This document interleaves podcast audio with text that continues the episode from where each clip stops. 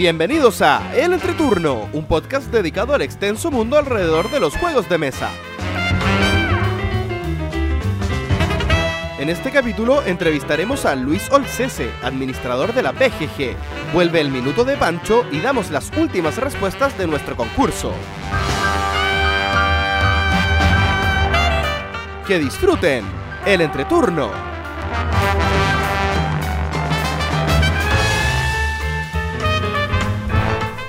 Hola, ¿qué tal amigos? Mi nombre es JP Gloria. Y yo soy Pancho. y estamos comenzando el capítulo 36 de El Entreturno. Estamos grabando el sábado 24 de marzo, el capítulo que saldrá el martes 28 de marzo. ¿Cómo están chicos? Muy bien. Yo mucho mejor. La semana pasada estuve muy resfriado, así que por suerte estoy bien para este capítulo. Y ahora estoy resfriado yo. Esto de que comenzó el otoño parece que les está causando algunos problemas, chicos. Muchos problemas, bastantes problemas. Pero ya esto es temporal, todo mejora, así que es cosa de darle tiempo al tiempo. ¿Qué ha sido de su semana? Eh, yo puedo partir, tengo un par de cosas pocas, pero interesantes de contar. Eh, bueno, como ustedes saben, yo trabajo ah, hace un año y medio más o menos que me cambié de trabajo y como tarea de evangelizadora uno siempre tiene que tantear terreno en el lugar donde trabaja, eso es un deber, ¿cierto? Entonces la semana pasada, el viernes de la semana pasada, me tocó hacer eh, en la primera incursión lúdica con gente de mi trabajo. Organicé una junta en mi casa el viernes en la noche invité, a- apelando a que no toda la gente iba a decir que sí, invité a todo el piso.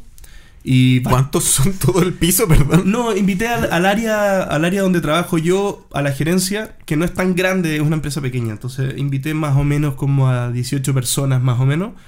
Y fueron alrededor de 9. Wow. Eh, Bien. buena convocatoria. Es buena, muy con- buena. convocatoria. Así que la gente se fue prendiendo. Generé hype como la, desde hace una desde una semana antes del, del- del momento.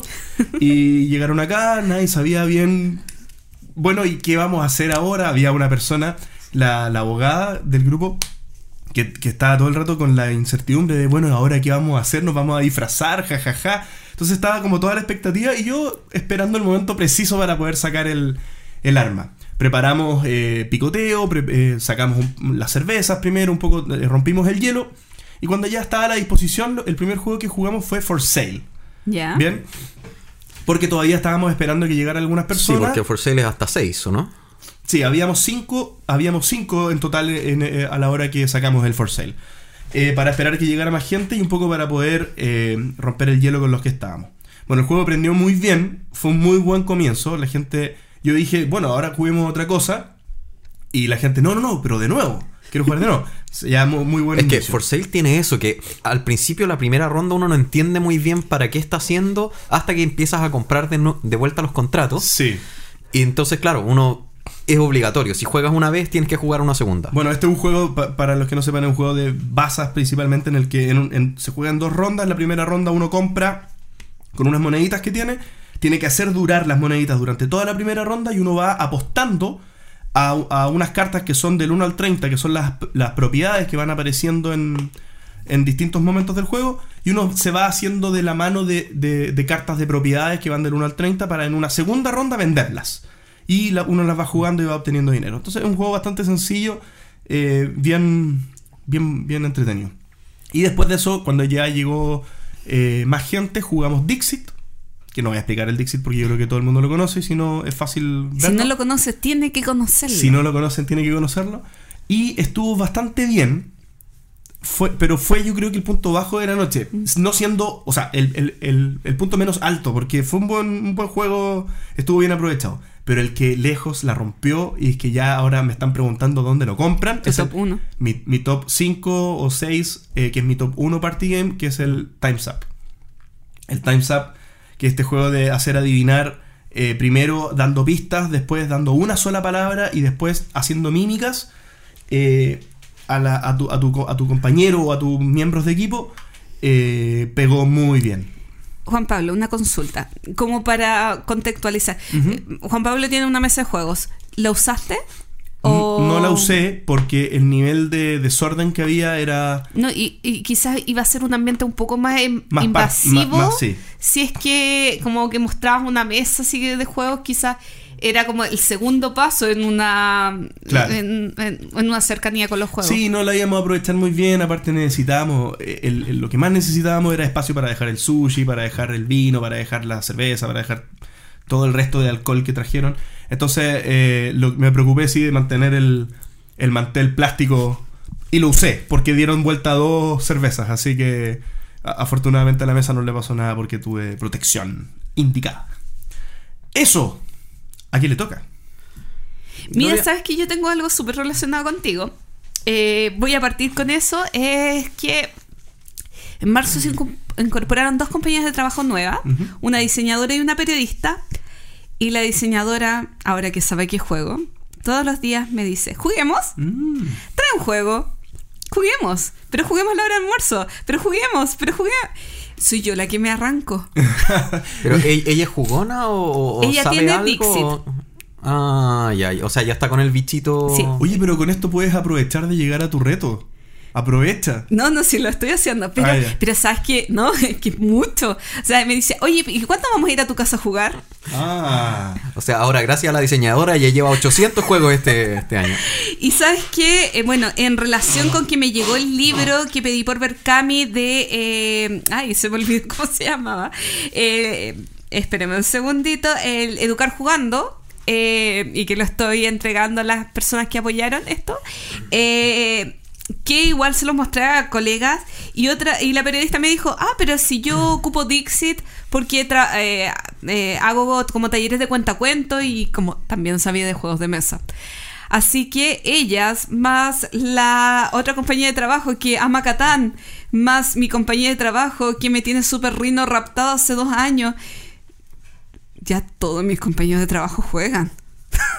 Eh, esta, tengo miedo, tengo miedo de, de mi afán de, de ser evangelizadora.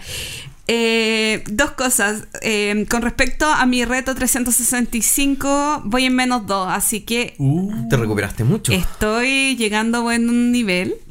Y con Pero esto va a ser cada vez más difícil, Gloria. Tú sabes, porque Sí, se te van a- las cartas se te van a empezar a agotar. Sí, sí. Pero tengo un amigo que muy generosamente todos los miércoles me está llevando time, eh, timeline de distintos tipos. ¿Y eso cuenta? No, esa es trampa. Timeline es uno. No, bueno, y quiero contarle algunas novedades que he jugado. Una probablemente hubiera ingresado a mi top 3 de juegos de bolsillo. Porque realmente fue un juego que me encantó. El Deep Sea Aven- am- Adventure. a ver, ayúdenme. Sí. ¿Gypsy? No. Deep Sea Adventure. Deep Sea Sí, El de Oink Games. Sí, es un juego chiquito.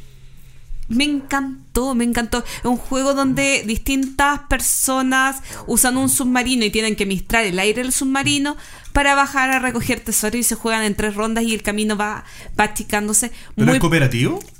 no, Es como un clank, pero compa- chiquitito. claro, pero co- comparten el aire. Y, y Mm. hay acciones como si tú tienes un tesoro, te quita aire y te quita movimiento. Hay que probar, ah, tienes que O jugarlo. sea, es como un recurso que todos disponen, pero tú lo puedes usar antes que el otro. Y mientras más bajo estás, creo que más aire consumes. Entonces, No, mientras más tesoros tienes, más, eh, más tesoros costú. Oye, ¿por qué no lo he escuchado este? ¿por qué es japonés y no llega acá? Ah. y- Sí, pero ¿sabes qué? Me encantó, tan- me encantó, me encantó, me encantó. Otros tres Buen juegos dato. que probé es el Junk Art. Oh, bien. Lo encontré muy divertido. Me, Oh, me maté de la risa jugando. Me fue horrorosamente mal. Ese- ese- esa es mi consulta justo respecto a ese juego. ¿Tú crees que vas a poder sacarle rejugabilidad? Porque además de ser como entretenido, como que vale la pena jugarlo una vez que ya viviste la experiencia. Es que cada ciudad, tú juegas con tres ciudades, tiene un sistema de juego absolutamente distinto. La primera que jugamos era que te premiaba por altura. La segunda que jugamos... ¿Ciudad es como hablar de escenarios? Como... Es como el objetivo de la, Ah, de la el- Sí, misión. eh, tú tienes que hacer obras de arte en tres ciudades distintas. Eh, la segunda ciudad no la recuerdo en este minuto y la tercera era el que hacía el edificio que perdurara más en el tiempo y tú tenías que irte moviendo de un, de un asiento a otro. Yo comenzaba a construir, pero después me tocaba construir en la de Pancho y después en la de JP. Mm. Pero el primer edificio iba muriendo. El primer edificio que se caía, le tocaba eh, ese jugador se descartaba. Ya. Pero es un juego de. Para, para explicar un poco, es, un juego de destreza. Es un juego de destreza, de colocar piezas. Creo que la segunda ah, bueno, era con rapidez, pero da lo mismo, porque deben ser 10 eh, ciudades distintas que tienen reglas distintas, entonces realmente encontré que el juego tiene mucha rejugabilidad. Ahora, ¿cuántas veces tienes ganas de jugar un juego como Mm. eso? Es, yo Sí, creo que ese es el la factor. es el factor, no es la rejugabilidad. Eh, en Euros 2017 eh, jugué Wendake, me divirtió mucho, me gustó bastante. Quedé, para variar con los euros de, del último Essen, quedé con ganas de repetir. Y ayer en la noche, además de jugar mi aventura de Charterstone, probé un juego que debería haber probado hace muchísimos años porque es más viejo que yo, que es La Liebre y la Tortuga. Jahre de 1979. ¿Qué juego más raro? ¿Sí? Sí. Eh, es un juego muy, muy, muy, muy, muy, muy, muy raro. Es que es súper abstracto dentro de su ¿Pero tematicismo. lo pueden explicar para saber qué es? Tú vas avanzando. Eh, eh, tú vas avanzando con zanahorias. Ok. El tema es que ciertas. eh, es como una. eh, ¿Cómo se Casillas, es que como son- una es carrera. un juego de Es carrera, carrera. de- con casillas. ¿Uno avanza con dados? No, No. con zanahorias. Con zanahorias. Y en la cantidad de zanahorias con la que tú avanzas, no sé, un espacio es una zanahoria, pero eh, 20 espacios son 200 zanahorias, o Ah. son 254 zanahorias. Va es creciendo como con la progresión, O como es quieres Fibonacci. Es, de- el primer espacio es 1, el segundo 3, el tercero Claro. 7. Sí, justamente. ah, Es em, parecido. O, o igual, no, no, no sabría decirte. Y sabes que yo, el último movimiento, mi movimiento ganador, o sea, para sacar el segundo lugar, fueron de 378 zanahorias. Perdón, en mano tenía 379 zanahorias. Y mi último movimiento fue de 378 Bueno, yo zanahorias. asumo que son cartas de zanahoria, ¿cierto? No creo que sean zanahorias de. Son cartas de zanahoria. Y eh, hay espacios de zanahoria donde tú recibes zanahorias, eh, 10 zanahorias. Hay espacios de orden de turno que yo digo, yo voy a apostar porque cuando vuelva a jugar voy a estar en el tercer lugar. Y recibo zanahorias dependiendo del lugar donde yo estoy. Si estoy en el tercer lugar, voy a recibir 30 zanahorias. Si estoy en el segundo lugar, voy a recibir 20 zanahorias. Es un poco complejo de explicar. ¿Y sabes por qué yo tenía tantas ganas de jugarlo? Porque había visto un video que están dedicándose a los Speedless Yare de Ludonaut de Ludotónica, que es un, eh, eh, un canal español que se dedica mucho a los viejos, a los juegos viejos. Y es muy raro. No, solamente definir que la liebre y la tortuga es un juego muy raro. Sí, en el fondo es un tema de administración de zanahorias donde tú creo que eh, si no tienes Es un- zanahorias, Es un eh, típico creo juego que... de administración de Sí, zanahoria. creo que, creo que retrocediendo un es- espacio no, te llegan 10. y Entonces en el fondo sí, es cuánto avanzo 10 por versus- cada espacio. Y, eh, y tienes unas lechugas. Y tú no puedes llegar a la meta si te- tienes lechuga. Entonces te tienes que deshacer de las lechugas. y solamente tienes tres lechugas y hay cuatro espacios para deshacerte de las lechugas. Y si avanzas o está ocupado. Te- ah, igual suena entretenido, me gustó. Es- O sea, es un muy- tema de administración es- complejo, ¿no? Es, Es un juego muy raro. Y eh, eh, Ludotónica veía que ha sido reimplementado. Por ejemplo, hay un juego que se llama La Vuelta al Mundo en 80 días. Ah, Pero que no es esa es la vuelta al mundo en 80 días. No, no es el de Debir. No, no es el de Debir. Es otro que es como la reimplementación de la libre la No sé. Es un juego rarísimo. Eh, Ay, y, que, y que a pesar de ser rarísimo, todavía se puede encontrar en tiendas. Creo. ujú. Eso. Bien. Me entendí como mucho en la libre la tortuga, pero realmente fue como. Uf, Sí, y finalmente te gustó o no? es raro. Esa es la definición. sí. Yo, eh, bueno, hice varias cosas, se me hizo eterno en verdad, entre la grabación del capítulo pasado y este, no sé por qué. Pero hice muchas cosas. Eh, dentro de eso, una de las cosas más destacables fue Porque que... pasó harto tiempo. po. Sí. Sí, pasaron tres semanas. Sí. Que grabamos una semana antes del Sí. capítulo 25. Ah, y ahora estamos 25. grabando súper encima. Sí. Y bueno, uno de esos es que eh, me junté con el- un grupo de desarrolladores de videojuegos porque venía un, bueno, es un periodista japonés que eh, se dedica se espe- periodismo? Se especializa en videojuegos. Ah. Entonces estuvimos conversando bastantes cosas ahí. Bueno, había muchos, diseña muchos diseñadores de videojuegos, no sé qué. Eh, estuvo súper entretenido, nos reímos mucho. Lo más destacable fue que existe un, un videojuego que están haciendo unos chilenos que eh, la temática son zombies veganos. Vamos. Así que, por favor, si alguien quiere utilizar esa idea, no, no creo que tenga copyright, pero por favor que alguien haga un juego de mesa de zombies veganos. Me encantaría ver cómo funciona. Ya. Otra, otra cosa, bueno, el capítulo pasado les comenté que me había comprado el After the Virus y me llegó, de hecho, probablemente me llegó antes de que saliera el capítulo al aire. Pero los zombies veganos, perdona, hay un juego de video que son zombies veganos, pues el, el Plants vs Zombies, pues. En- Oh, ah, pero no, pero, no, pero el juego, el juego este, sí, eso, sí, este, estos son zombies. Bueno, esperen a que salga, porque va a ser probablemente una muy buena idea. ¿Me está grabando? Sí, estamos grabando en directo. Ah, me está grabando en directo. Eh, bueno, el After the Virus me llegó finalmente antes de que saliera el capítulo al aire. eh, y yo quedé, pero bueno, estaba con muchas ganas de jugar. La verdad es un juego de. No te alcanzas a ver, déjame. uh, bueno, ya. Y ahora, gracias a Gloria, me perdí totalmente en lo que estaba hablando. Em, es un juego de Freaks Games, los mismos diseñadores de el, um, el Terraforming Terraforming Mars, eh, que yo no tenía idea, pero son tres hermanos. Son. eh. Dale, manual. Son Jacob, Isaac y Daniel Frixelius. Ujú. Eh, este juego está traducido por Maldito Games. Es un juego que es de uno a tres jugadores, que ya es una cosa rara. Sí. Sí. Es una cosa rara. Sí, De hecho, claro. el juego tiene más cosas raras. Porque, por ejemplo, para jugar eh, viene... A ver, uno juega con un mazo de 54 cartas, que es propio.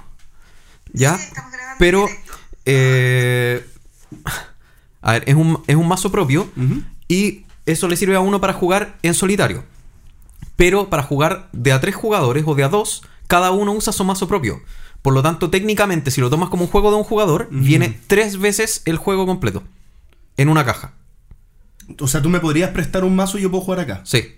Lo único que necesitas, eso sí, es otra copia del manual y otra copia del. ¿Cómo se llama? De la, de la De campaña. Y de los tableritos, ¿no? De la campaña, claro, pero eso se pueden imprimir. Yo, Ah, de hecho, ya. ya me, la- me los estoy imprimiendo, cosa de agarrar el juego y dejarle, le voy a dejar una copia a mi hermano y me va a quedar yo con una y la otra no sé. Y Pero sirve- pero o sea, me, me tinca fácil para jugar, por ejemplo, por webcam. Eh, sí, no sé, no lo habría pensado. Pero sí, es súper es súper simple. eh, en el cual es un. Bueno, tiene una especie extraña de, de construcción de mazo. Donde uno tiene un mazo de 10 cartas, roba 5. Y en esas, entre esas 10 uno empieza con un zombie. Y cuando uno se le acaba el mazo, tiene que agregar. eh, va subiendo un track de zombies que empieza en 1. 2 quiere decir que uno, cuando se acaba el mazo, mezcla dos zombies en lo que hay. Después 3, 4, 5, 6, 7. Puede llegar hasta yo. A lo máximo que he llegado es hasta 9. De ahí es prácticamente imposible sobrevivir. Porque no, no estoy tan seguro si decirle deck building. Porque uno no está tanto construyendo el mazo. O sea, lo que menos tiene es comprar cartas y meterlas Ah, en el mazo. Eh, tiene varias misiones, es súper difícil. O sea, el primer mundo que, le- que son las, las tres primeras etapas, cada una tiene objetivos diferentes. Eh, eh, no es tan difícil. La tercera dicen que es más difícil. Yo la pasé la primera vez. Para el segundo, el segundo mundo, eh, debo haber jugado 12 veces y no he podido pasar la, la primera misión. Así que ahora de plano voy a saltarme a la segunda. Eh, y probablemente cuando tenga un poco más de experiencia voy a volver a hacer la primera a ver que, a ver si la logro pasar. Pero efectivamente es un juego muy, muy, muy difícil. Y otra cosa extraña que tiene, eh, en la caja ni en el manual se nombra al artista, que tiene unos dibujos súper especiales, que a Mm. JP al parecer no le gustaron, a mí me encantaron. Eh, no son dibujos tan, proli- eh, tan prolijos, por decirlo de alguna manera, eh, pero evoca mucho a los videojuegos de, de los 90, estos que son semi-pixelados, Claro. personajes un poco cabezones, y a mí, a mí por lo menos me evoca, me evoca mucho, así que me encanta el arte, pero lo raro es que el artista no se nombra, siendo que es el hermano del diseñador y es dueño de la compañía, Claro. que es eh, Daniel, Daniel Frixelius. Frixelius. Y otra cosa extraña que es eh, los agradecimientos que tiene. Que eh, donde se agradece primero a todos los que probaron el prototipo que descansen en pedacitos. A todos los zombies que probaron el prototipo que descansen en pedacitos. A la industria armamentística por la oportunidad de defendernos de un apocalipsis. A varias películas de terror por mostrarnos cómo los zombies no son lo peor que podría suceder. A Pokémon Go por darnos ejemplo de cómo la gente puede caminar en grupos completamente descerebrados. Buenísimo. Y así sigue, o sea, a la industria de los juegos de mesa por eh, no tener suficientes juegos de zombies y bla, bla, bla, bla, bla. Eh, Es un juego que la verdad yo lo recomiendo, no dejo de recomendarlo, tengo muchas ganas de jugarlo de a más de un jugador, de a uno se disfruta mucho siempre y cuando no te topes con esa barrera de hacer 8 o 10 veces la misma etapa sin poder pasar. ¿Cuánto demora una partida? 20 minutos, Podríamos jugarlo después de grabar. 15 minutos, sí. Eh, y eso, ah, bueno, y tú me preguntabas antes por qué tenía fundas de colores, porque yo por lo general me compro fundas económicas. Eh, por lo mismo, para no juntar los mazos, porque el juego viene tres veces y son mazos que no se pueden mezclar. Por lo tanto, me compré fundas de colores y con eso voy a ir dividiendo para que no se confundan. Las fundas. Las fundas. Confundan. No se confundan sin fundas. Valga la redundancia.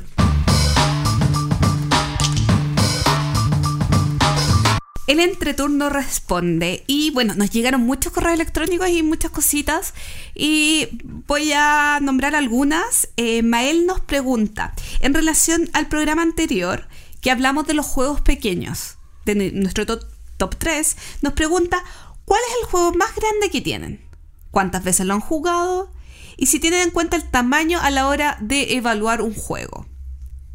¿Quieren partir ustedes o yo que tengo mi respuesta li- Bueno, el, tama- el, el tamaño no importa. Ah. Depende. depende, depende. No, en los juegos. Eh, no sé, o sea, tamaño físico en verdad a mí me da lo mismo porque yo encuentro que ¿Y ¿Qué, Pero qué pri- otro tamaño podría ser pero la- psicológico? La, la primera pregunta es, ¿cuál es el juego más grande que tienes? eh, Gloomhaven. ¿Sí? Sí, porque volumen eh, cuenta hacia arriba y hacia los lados. pues, y Gloomhaven Sí, eh, yo creo que- eh, hacia arriba es bastante. ¿Cuántas veces lo has Claro, jugado? o sea, o sea, no si sé, consideras el site con todas las cajas, Puede ser el side o. Ah, con todas las expansiones. Sí. O el, el Mex vs Minions es también bastante grotesco el tamaño.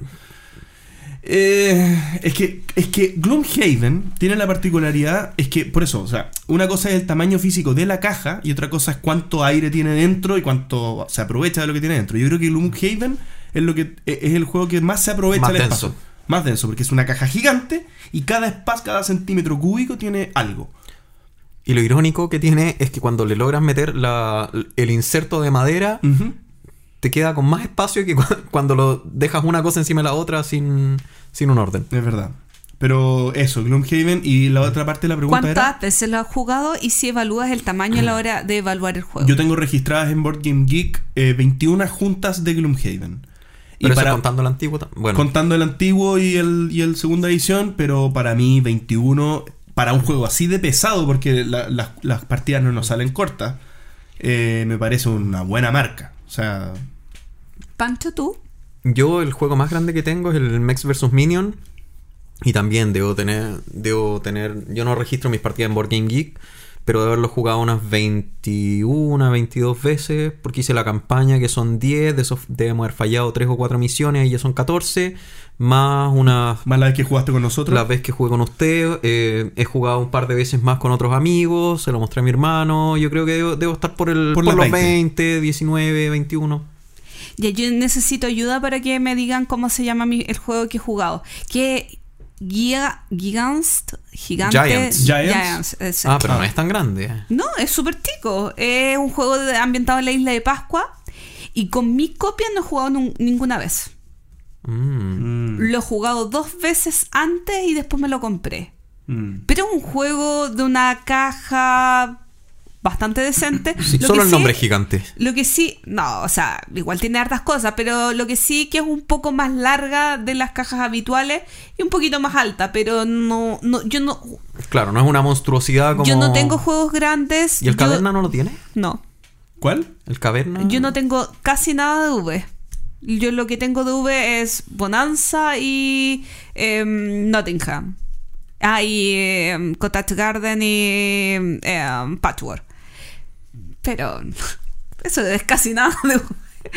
Eh, pero en general yo no lo el tamaño del juego no, no me es relevante y como me gustan los euros en general tienen un tamaño bastante acotado Sí, eso no lo respondimos. El tamaño era relevante para nosotros. No, para yo, mí- yo sí lo respondí. Ah, ¿sí? No, Sí. para mí tampoco es relevante. O sea, siempre intento evaluar precio, precio, calidad y precio está dado principalmente por componentes. Más Ahora, que por claro, mecánica. eh, Es que uno, uno se plantea, o sea, si, si un juego te gusta mucho y tiene un tamaño complicado, tienes que solucionar el problema del traslado y todo, pero lo tienes que hacer en, en función de lo que te gusta que es jugar.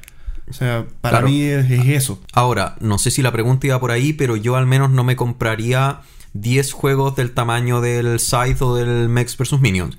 Eh, por lo general intento mantener mis juegos más o menos en un espacio y bueno, tengo uno gigante, puede que me compraría algún otro, pero más que eso no sé, en general no me complica, pero intento, o sea, no me imagino con puras cajas gigantes. Yo no me imagino porque mis juegos no vienen en caja gigante, pero si vinieran, es lo que Pero es por eso, nomás. pues si, si apareciera un hiperrino eh, con... Claro, un, un rino tamaño natural. Sí. Eh, de hecho, este año sale otra versión de Super Reino. Pero a mí el que más me gusta es el Tico. Creo que el Super Reino original es muchísimo mejor que el otro. O sea, eh, sirve... Que el Super Hero- Ba- Battle Hero. Sí, absolutamente, porque eh, en menor tiempo lo explicas. Super Battle Hero. Sí, algo así. En Como menor Fútbol Cartas Club. Sí, claro. Lo explicas en menos tiempo, ocupa menos espacio y te sirve. Y, y en muy poco tiempo lo juega. En Sí. cambio, el otro te dura media hora y la verdad no, no encuentro Como que, que se condensa justifique. la esencia del juego en, lo Sí. que- en lo preciso. Sí, eh, creo que el otro sea trata de ser algo complejo y no. No, No da. no. Puede ser. Pancho, tú tenías algo, algo que comentar sobre. Sí, yo tengo que hacer un mea culpa. Eh, la verdad es que en- dentro de los comentarios de Evox nos escribió Jonathan Martín Gómez eh, eh, diciendo que en el fondo, eh, bueno, un par de comentarios que hicimos sobre el pimp eh, en el capítulo pasado habían sido machistas y bueno, aquí yo en verdad tengo que hacer un mea culpa eh, porque nosotros intentamos que el programa sea para toda la familia. Y en ese sentido tratamos de decir palabras malas, o sea, no decir palabras malas ni cosas así. Y cuando me puse a hablar del pimp me di cuenta enseguida eh, que me estaba saliendo de la línea y me empecé a poner nervioso porque, a ver, puede sonar una tontera. Pero yo de verdad, cuando tratamos de hacer un programa familiar, en ese momento me imaginé a un papá con su hijo y, la mamá y toda la familia en una fogata escuchando en una radio antigua el programa. Y claro, si yo nombraba una palabra eh, que no sonara bien, iba a decir, oh, pero ¿qué ha pasado con esto? Eh, entonces, bueno, traté de sacármelo por, por el lado, sin embargo, bueno, la discusión se terminó tornando en eso, in- intenté usar eufemismos que finalmente empeoraron las cosas, así que, bueno, en resumen, no es una excusa, pero en el fondo, si alguien más se sintió molesto, eh, pido perdón, pido disculpas públicas. Muy Eso. bien. Bueno, eh, con respecto a dos correos electrónicos que nos llegaron de Na- Daniel Maulén y de Sergio Galdame, eh, tienen mucha relación eh, unas preguntas que ellos realizaron. Daniel nos pregunta, ¿pueden darnos recomendaciones sobre tiendas en el extranjero para eh, buenas para comprar online? Eh, él utiliza Planeton Games. Y eh, Sergio nos pregunta, ¿dónde puede comprar o vender juegos usados para ver alternativas de juegos a otros a valores más convenientes? Dejo abierto esto para conversarlo brevemente. A ver, yo voy a partir porque creo que es la respuesta que menos te va a servir.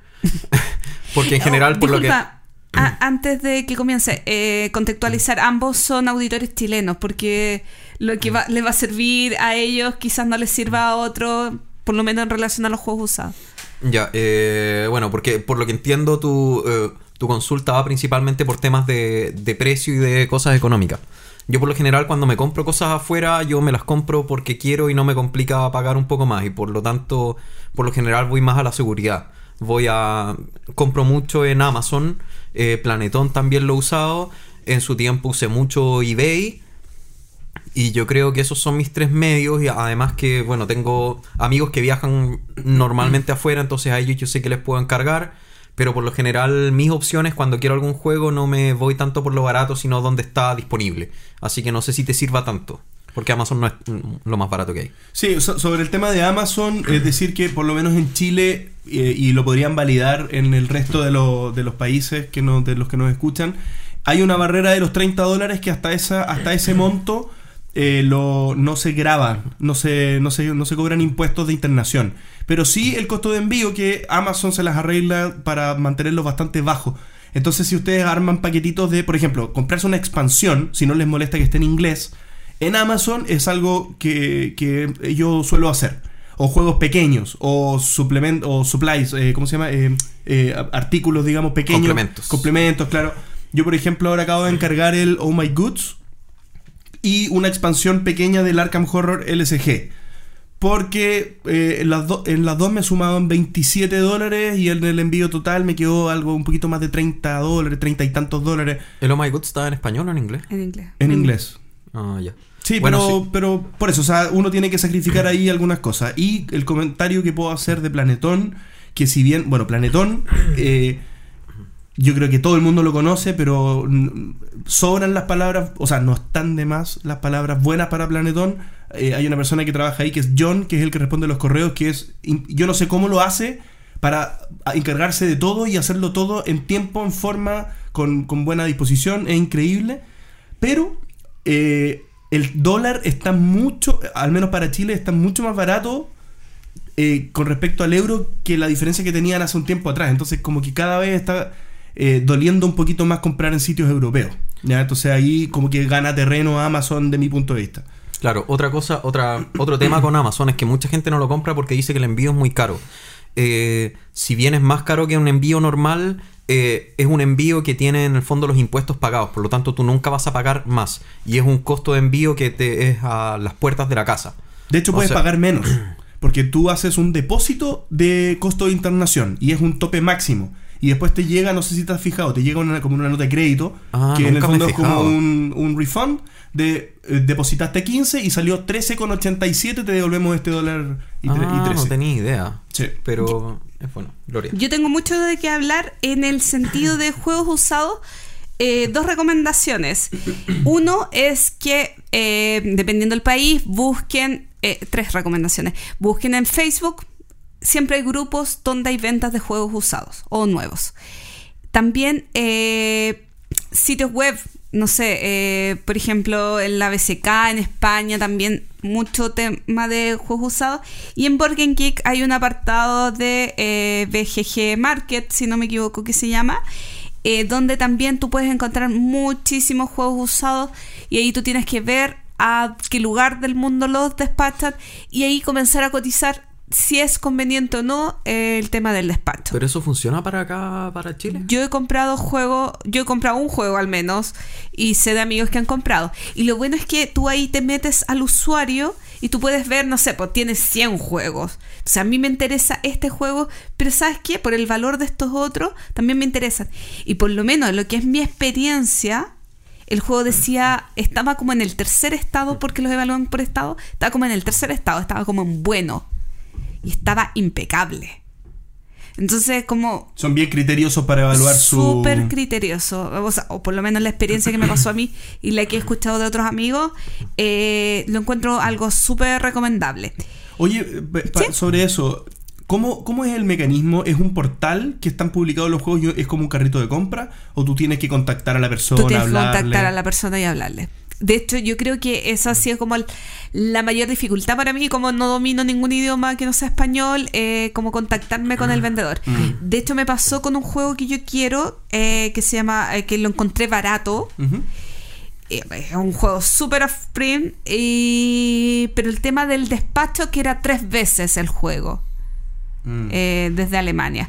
Y en realidad eh, yo creo que era porque el vendedor no quería despacharlo a Chile porque otros vendedores eh, te lo venden, te lo despachan por 15, 20 euros. Entonces, pero, o, o el medio que a él le acomoda para enviarlo no es el más adecuado económicamente para uno. Bien. Pero es cosa de consultar y, y ver qué es lo que quieres. Bien. Y con respecto a los juegos nuevos, eh, yo creo que el factor crítico aquí es el despacho Mm. porque no hay tanta diferencia en- entre los sitios. Yo en Estados Unidos no me muevo nada, O solamente... sea, el despacho y la internación, el, el- el costo bueno, de claro, aduana. es que yo estoy asumiendo que no hay internación en Chile por Ah, ineficiencia de la aduana. Pero eh, yo no compré en Estados Unidos salvo Amazon, eh, pero quería hablar de cuatro sitios.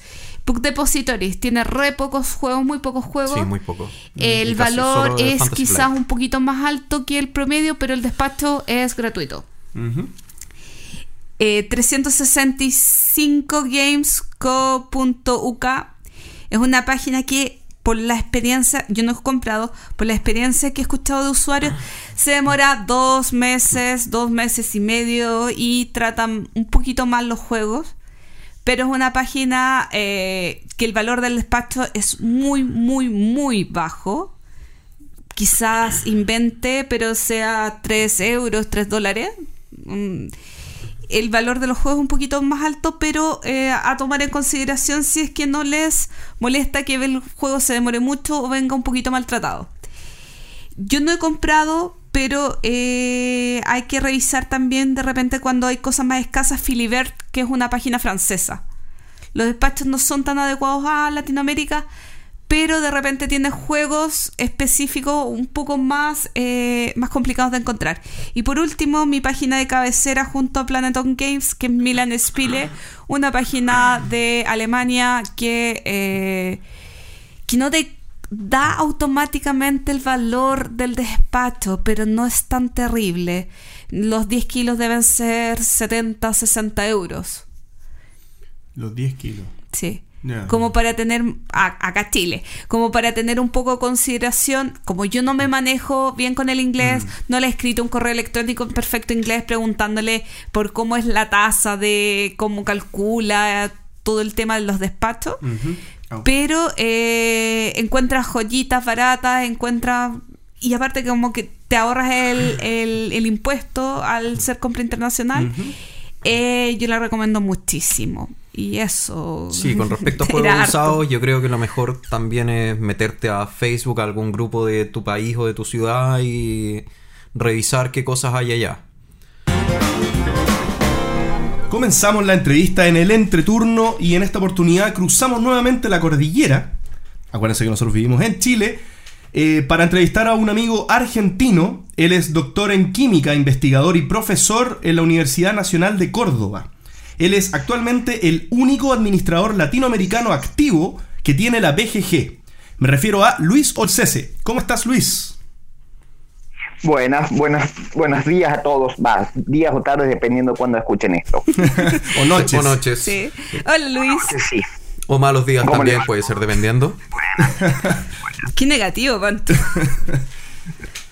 Oye, eh, bienvenido al programa, Luis. Eh, un agrado tenerte. Vamos a hacerte muchas preguntas sobre tu rol en la BGG. Y partiendo, eh, quisiéramos saber, bueno, primero, quién eres, cómo es tu vida lúdica, digamos, cómo llegaste a, a, ser un jugón y cómo llegaste a la BGG.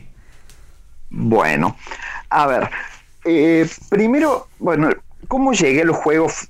De chico siempre jugaba lo que era el estanciero y el TEC, que eran las versiones argentinas del, Monopoly y del Risk. Y jugado a todo. Después, con el paso de los años, lo, fui perdiendo.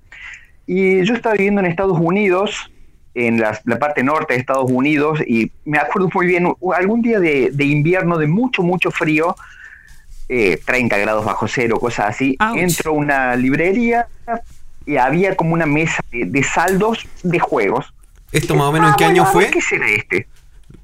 Eso fue en el 2006. Ah, hace mucho. Y sí. Eh, bueno, tengo más años que ustedes, creo. Eh, entonces, bueno, compré el Carcassonne sin tener absolutamente idea de lo que era.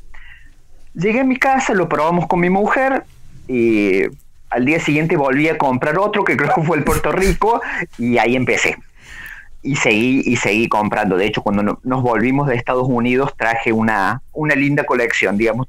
Parte de la, una buena parte de la mudanza fue la colección de juegos. Uno de los grandes problemas de, de los jugones nómades.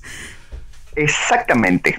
Oye, pero qué loco que el 2006 estuvieran saldando ese tipo de juegos, siendo que no, eran tan antiguos para la época me parece que no era un saldo, era más como una oferta, digamos que era un ah, día de ofertas de juegos. Ya. Pero qué maravilloso. No, recuerdo exactamente. Ya, sí, pero estaba más barato. Pero qué maravillosa la forma de, comenzar a jugar. O sea, en un país lejano, súper azaroso encontrarse los juegos. Así es. Oye, y cuéntanos entonces cómo, cómo fue que este, este hobby que, tú te encantaste el 2006 en adelante se convirtió en que fueras parte de la administración de Board Geek. ¿Cómo llegaste ahí? También fue un poco azaroso, no tanto. Digamos, alguna, siempre era muy usuario de, la BGG y algún día, allá por el 2014 más o menos, eh, había un, un aviso que decía que buscaban File Minions, que era gente que ayudara a aprobar archivos, que es una tarea bastante aburrida a veces, digamos, es revisar que la gente, que los archivos que manda la gente estén bien, no, no, no infrinjan las leyes de copyright y demás. La cosa es que pues, en la BGG había un aviso quién quería. Me postulé, bueno, veamos. Y no sé por qué me eligieron. Y bueno, empecé a hacer ese trabajo, era 10, 20 archivos por día, qué sé yo. Y entramos creo que seis personas de todos lados. Eh, llegó un punto que esas personas empezaron a abandonar al cabo de pocos meses y quedé yo solo. Con lo cual la carga aumentó, por supuesto. Y la cosa es que en un momento, un año después o algo así, me dijeron, bueno, eh, estamos contentos con el trabajo, qué sé yo, que querés pasar a ser parte de los administradores permanentes. Eh, se imaginan cuál fue mi respuesta. Mm. Y aquí estoy. Y después, entonces, al principio seguí con esa tarea de, archivos y después he ido pasando a, otras cosas, a probar eh, los juegos nuevos, las versiones, correcciones, etcétera.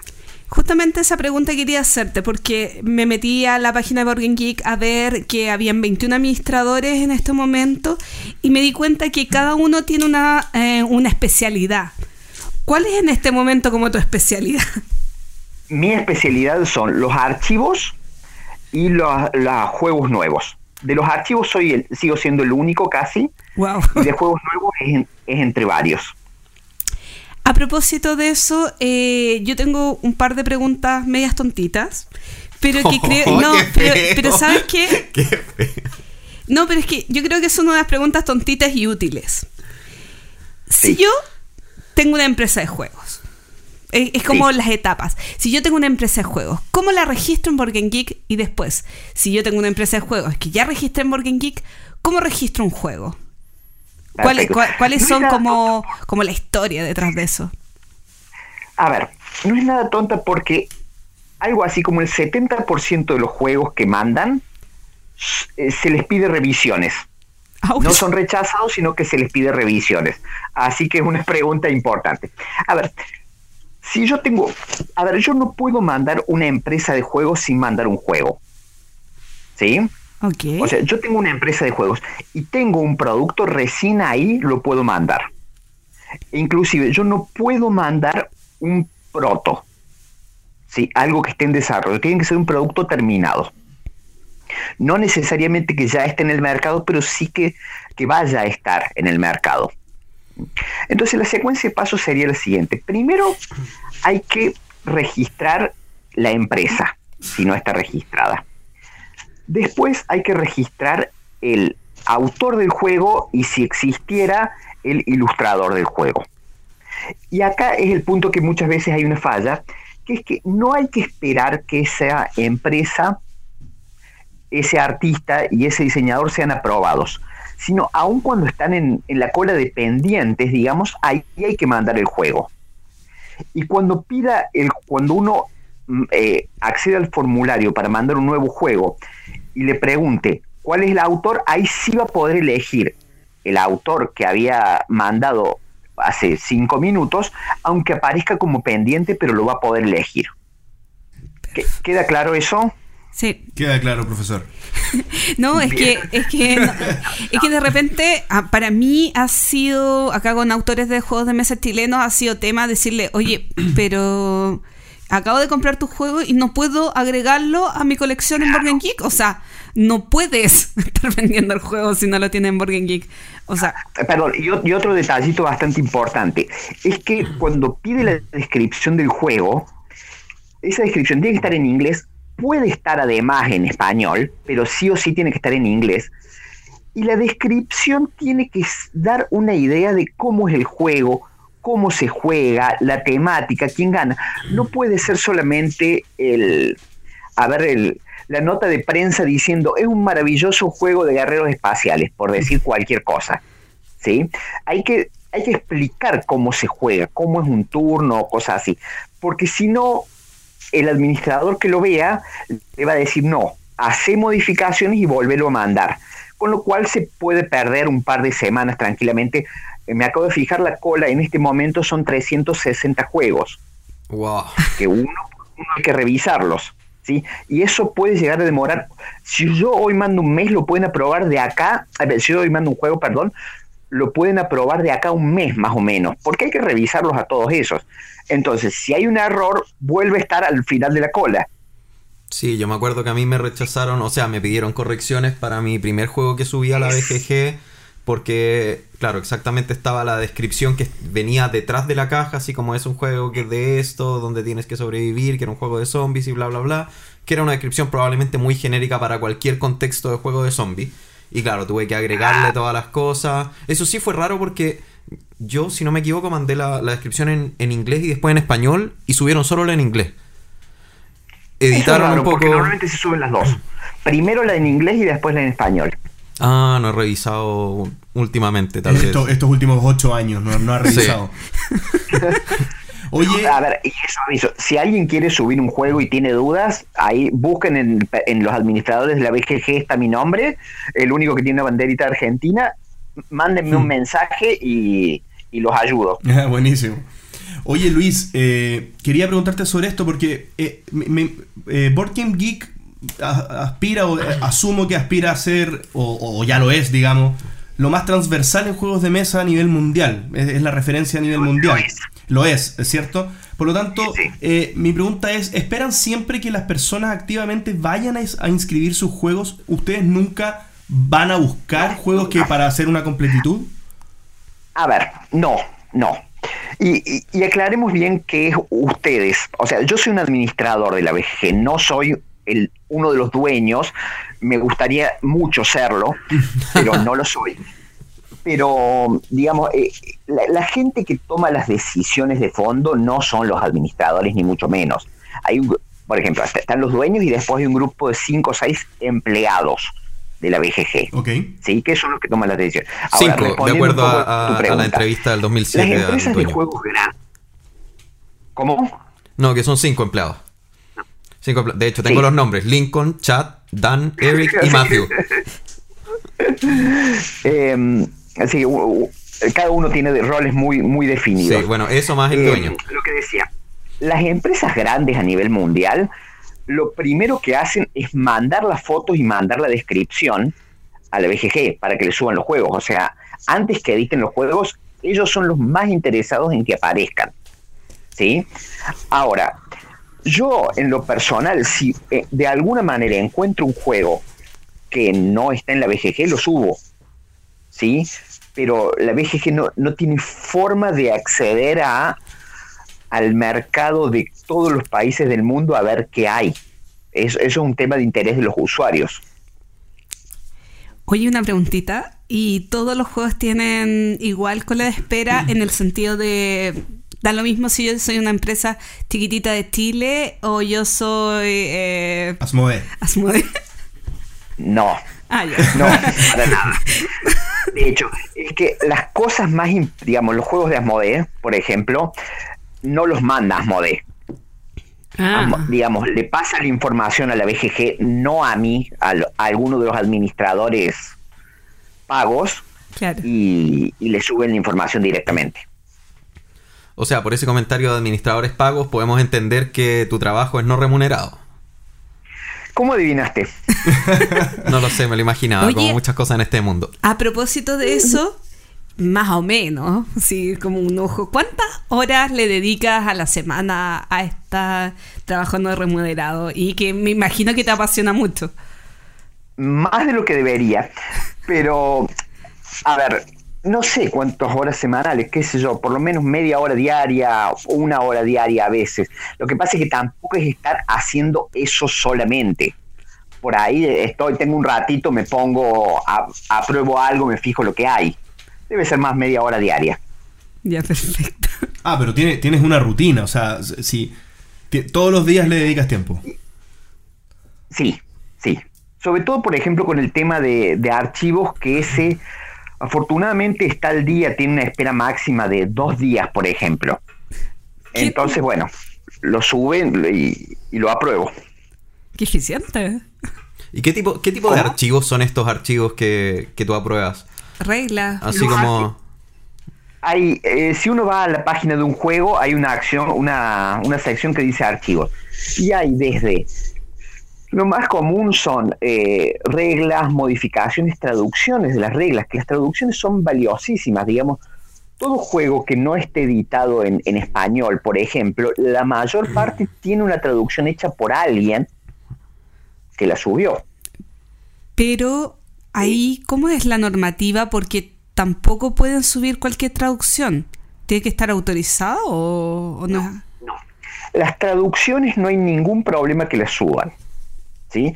Lo que no se puede subir es, supongamos que una empresa tal tiene su reglamento en inglés en, en su página propia. ¿Ya? Ese reglamento no se puede subir a la BGG salvo que haya una autorización expresa de la empresa. Ah, perfecto, Sí. claro. Entonces, si la empresa.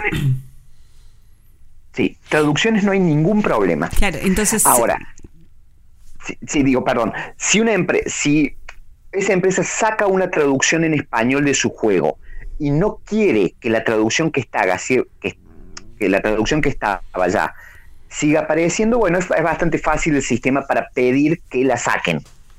Claro, eso pasa con algunos juegos. No sé, por ejemplo, yo compro mucho en Alemania y de repente Sí. eh, lo compro en alemán antes que salga en español, pero después se desaparecen las reglas en español cuando ya la otra empresa lo saca.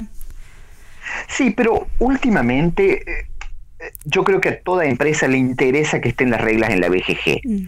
O sea, no, yo, yo en lo personal no veo demasiadas razones para que no estén ahí, porque los ayuda a difundir. O sea, hay empresas, por ejemplo, Fantasy Flight no quiere que las reglas estén en la BGG.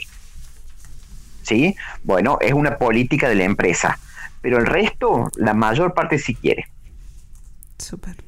Oye, ya, dos consultas respecto a eso. Entonces, la primera que en el fondo sonó más genérica, pero en el fondo lo que iba era que tú revisas en el fondo todos los archivos que llegan o se clasifican, por ejemplo, hay gente que está encargada de revisar solamente regla, gente que está encargada de revisar solamente, no sé.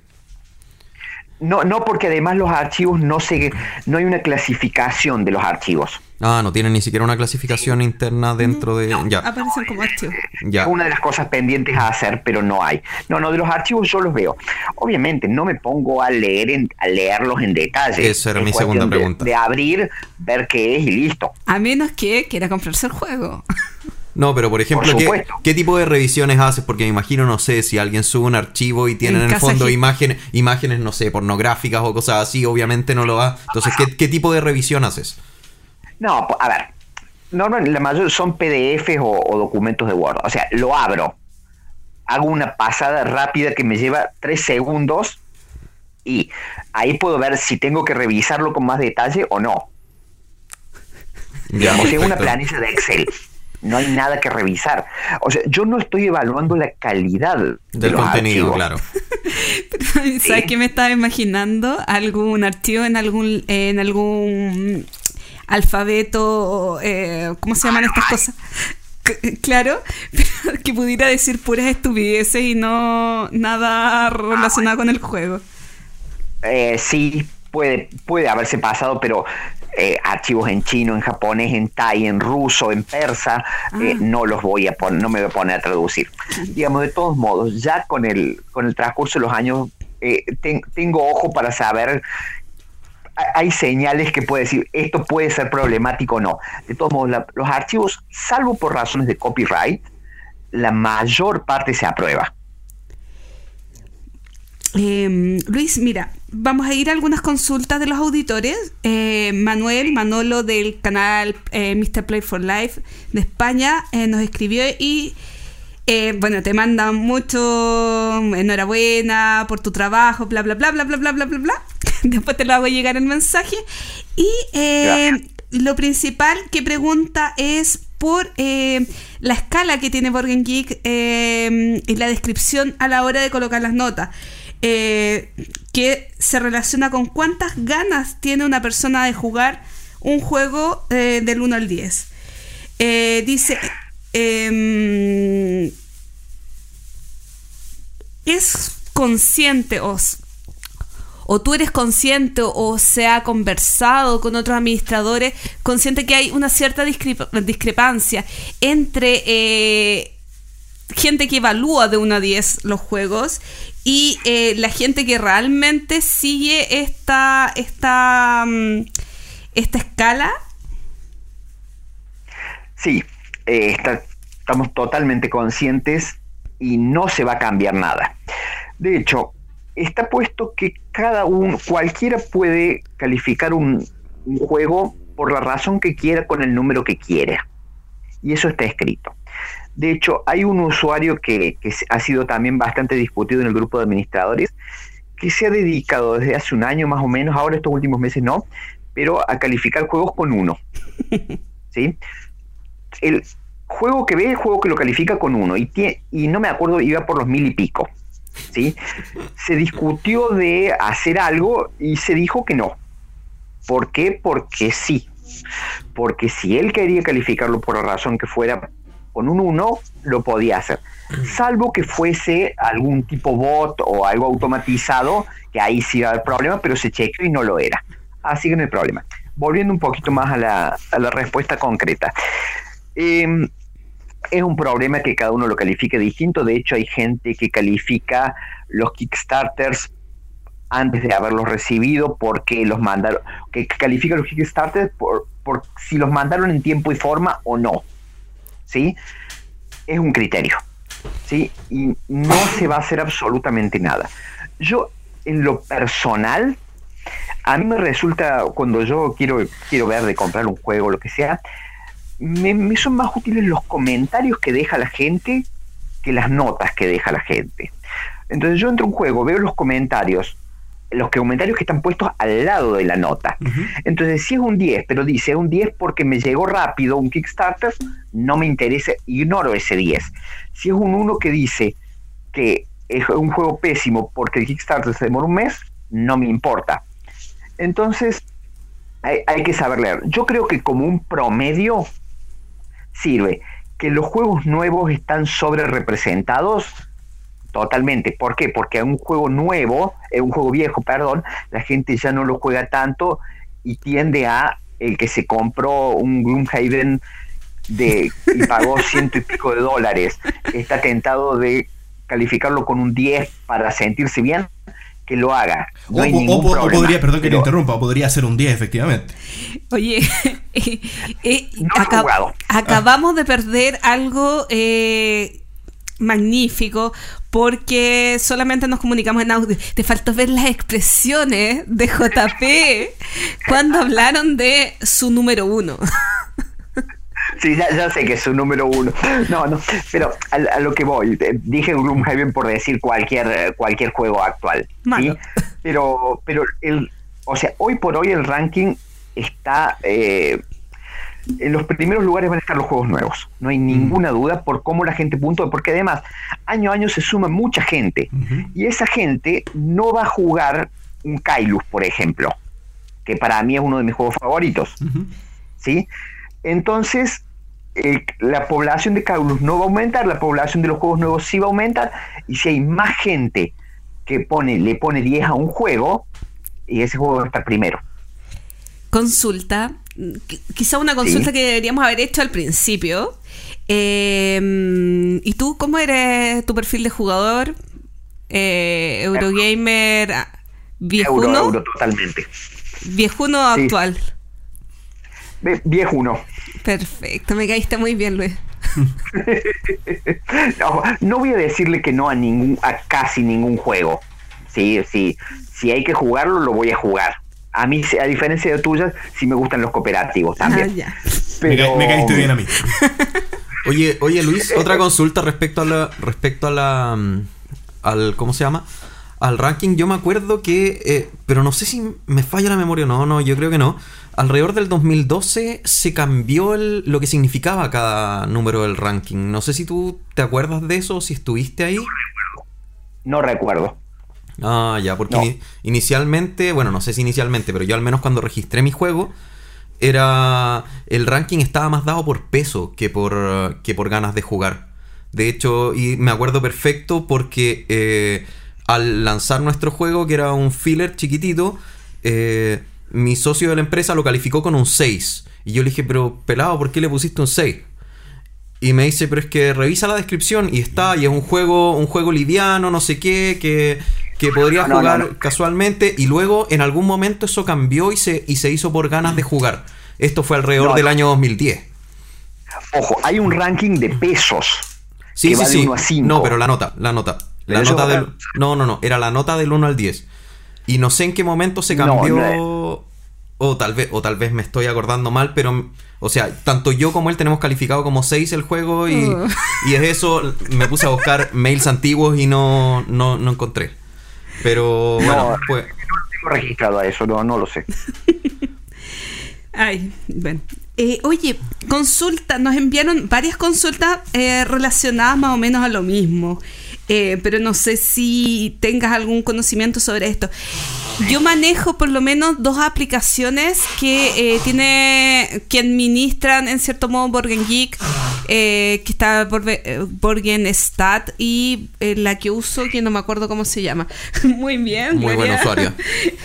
Pero nos consultan si sabes de algo que quieran realizar alguna aplicación un poco más completa o alguna aplicación oficial de la página para móviles. No hay nada que yo, que yo haya escuchado. Lo que sí, o sea, a ver, el, creo que no lo hemos tocado el tema, pero supongo que lo vamos a, a tocar en algún momento. Ver, la página es muy fea. Oh. La página principal de la BGG es muy fea. ¿sí? Hace, no sé si dos años o cosas así, dos o tres años, se sí se hizo un rediseño de las páginas de los juegos, que ahora son bastante más eh, accesibles. La idea es que, y eso sí se está trabajando bastante, es en el rediseño del sitio entero. De hecho, si uno entra a las páginas de los juegos desde el celular, sí se puede navegar bastante fácilmente. Sí. ¿sí? El pr- no a los foros, no a la página principal. Entonces la idea es que cuando se termine el rediseño que puede llegar a demorar muchos años más, ahí sí sea más fácil de acceder con el celular directamente al sitio. Pero en concreto hoy no hay ningún plan de hacer un- una aplicación para celulares oficial. Sí, complementando un poco tu respuesta, yo esta semana estuve viendo algunas entrevistas que se le hicieron a Scott Alden, que es el, el dueño de Board Game Geek. Y. ¿Ah? Uno de los dos dueños, Uno de los dos dueños, claro. El otro es Derek Solko, pero él está medio desaparecido. totalmente. Eh, y bueno, Eh, él. él no tiene ni, eh, digamos, los grupos de administradores y demás no, no participa. Claro, él desapareció alrededor del 2012, 2013. Lo único que, encon- que encontré fue que era por temas personales. Pero bueno, volviendo a la pregunta, eh, le preguntaban a, a Scott Alden respecto a esto y él decía que no había planes porque su idea, al menos conceptualmente, es que el sitio web funcione como una aplicación. Cosa que no tengas que bajar nada para poder entrar, sino que el sitio web funcione así.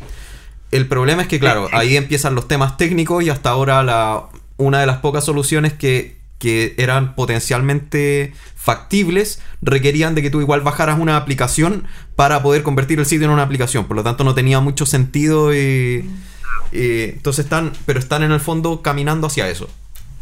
Sí, sí, sí. Luis, eh, en la misma línea quisiera preguntarte sobre la apertura de la, voy a decir un término técnico, de la API, pero en el fondo me refiero a la, a la disposición de los de la información de Board Geek para que terceros puedan hacer desarrollo de aplicaciones móviles y, y, y otros y otras cosas que se, que se enganchen a la información que ustedes proveen. ¿Cómo es la política y hay que hacer solicitudes? ¿No, se, no todos pueden acceder a la misma información? No, no, a ver, hay, hay una API, hay dos, dos APIs que son públicas, ¿sí? Que de hecho son las APIs que usan eh, los programas estos de, de celular y, y cualquiera puede acceder de una forma bastante simple. Lo que sí tiene un límite de no, a ver, no me acuerdo la parte técnica en este momento, creo, pero creo que es una consulta por segundo o, o algo así.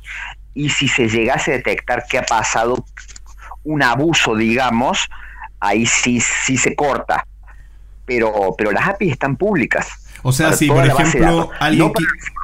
Perdóname, eh, si, si, quisi- alguien quisiera hacer un escaneo completo de la BGG a través de estas API, eso no estaría permitido. está permitido. De hecho, esa pregunta o muy similar la hizo también, eh, la mandaron de Colombia, eh, Camilo, eh, Juan Camilo. Oh, perdón. Eh, ¿Pero preguntó lo mismo? Eh, prácticamente. Bueno, a lo que dije antepon, Camilo pregunta. Y es lo mismo. Yo no había entendido el concepto API. Yo me, me imaginaba que API lo usaba como API, eh, como aplicación allá. Entonces pensé que con la pregunta anterior. Es una eh, aplicación pequeñita. No, no, no. API es, un, es la disposición de, de la información eh, que tiene un sitio, una página, eh, mediante servicios tecnológicos para que un tercero pueda usarlos en un programa. Entonces esa API es como la biblioteca para poder usar esa información en, en otra aplicación. Todos los días se aprenden cosas nuevas en el entreturno. Así es. ¿Más preguntas del público tenemos? Eh, espérame, dame. Dame cinco minutos.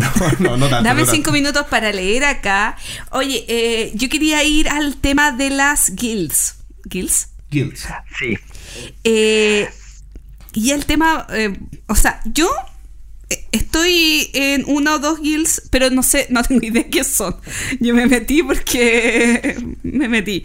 Eh, ¿Podrías contarnos desde qué son y cómo las se usan? Porque acá yo, yo noto que en Chile no cero uso de las guilds. Claro. Claro. Las guilds son grupos de usuarios con un interés común. Básicamente eso. Dentro de la guild es como si uno tuviera un, un subsitio dentro de la BGG en el que puede poner fotos, geek list, eh, foros, etcétera. En concreto, nosotros en Argentina tenemos una, una guild que se llama muy creativamente Argentina, que eh, es muy activa estamos hablando de muy dentro de los términos de- del mundo este. Pero ten- tenemos desde organización de torneos por foro, eh, jugamos en Chucata o en el mismo sitio, hemos hecho partidas de, de Battlestar Galactica o de Resistencia o de Secret Hitler en el mismo guild de la BGG. eh, y nos pasamos información, etcétera, y es bastante, bastante activa quien quiera que entre a, a ver lo- o, o registrarse, lo que sea, pero, pero son muy útiles. Y, y una cosa que, que aprovecho para mencionar ahora de las guilds, que, que no se hacen necesariamente a través, de, a través de una guild, pero nosotros sí lo hacemos, que son los mat trade. No sé si ustedes alguna vez han estado involucrados en uno. No, en Chile una vez se intentó hacer y fracasó. Yo creo que se podría explicar más o menos qué es un mat trade Claro. para. Eh, bueno, a ver, nosotros en el Guild Argentina justamente teníamos miedo de si va a funcionar, no va a funcionar, hasta que un usuario SAPI eh, dijo, bueno, lo hagamos y nos metimos. Y ya hicimos tres con mucho éxito. Básicamente lo que uno hace es, en una Geek List, uno agrega juegos que quiere cambiar. Esa es la primera etapa. Yo digo, yo tengo, bueno, perfecto, yo tengo este, este, este juego que quiero cambiar, agrego un ítem, dice, bueno, quiero cambiar tal juego, está en tal condición, en tal idioma. Otro ítem, tal otro juego, etcétera, etcétera. Entonces después hay un sitio que, se- que es unas siglas impronunciables que es OLGW y dos o tres letras más, que levanta a través de la API justamente esto y a cada usuario que se registra participante en la MapTrade le muestra un listado de todos los juegos que la otra gente ha ofrecido. Entonces, después, cuando todos terminaron de mandar sus cosas, una grilla, también un formato bastante feo, pero, pero funciona. Entonces, yo a partir de ahí puedo decir, bueno, perfecto, yo tengo, Gloria dice, yo ella tiene su Anabi que lo quiere cambiar, ¿sí? Entonces, y es por qué cosas de los otros está dispuesta a cambiarla. ¿Sí? Entonces ella puede decir, bueno, yo lo cambiaría por un Rhino Hero para tener dos, o por tal cosa, o por tal otra. Inclusive lo podría poner que lo cambie por un Gloomhaven. Así que ella da su Anabi y quiere recibir 10 juegos distintos, cualquiera de 10 juegos distintos. ¿sí? Eso se deja un tiempo, una semana, y al final hay un algoritmo que está muy bien implementado que busca entre todos esos posibles cambios, tratando de maximizar los cambios. Pero lo, lo, maravilloso es que yo le puedo dar un juego A a una persona y no es que esa persona me vaya a dar a mí un juego B, sino que esa persona B le va a dar otro juego a una persona C. La persona C le da otro juego a la D y la D es la que recién me da a mí. En el último Trade tuvimos una cadena de esas que creo que involucró 68 personas. Mucho. o sea, claro. Y funcionó muy, muy bien. ¿sí? ¿Cuál es el problema de esto? Un problema potencial. Que alguien, digamos, obviamente uno está basando en que yo lo mando y la otra persona me lo va a mandar.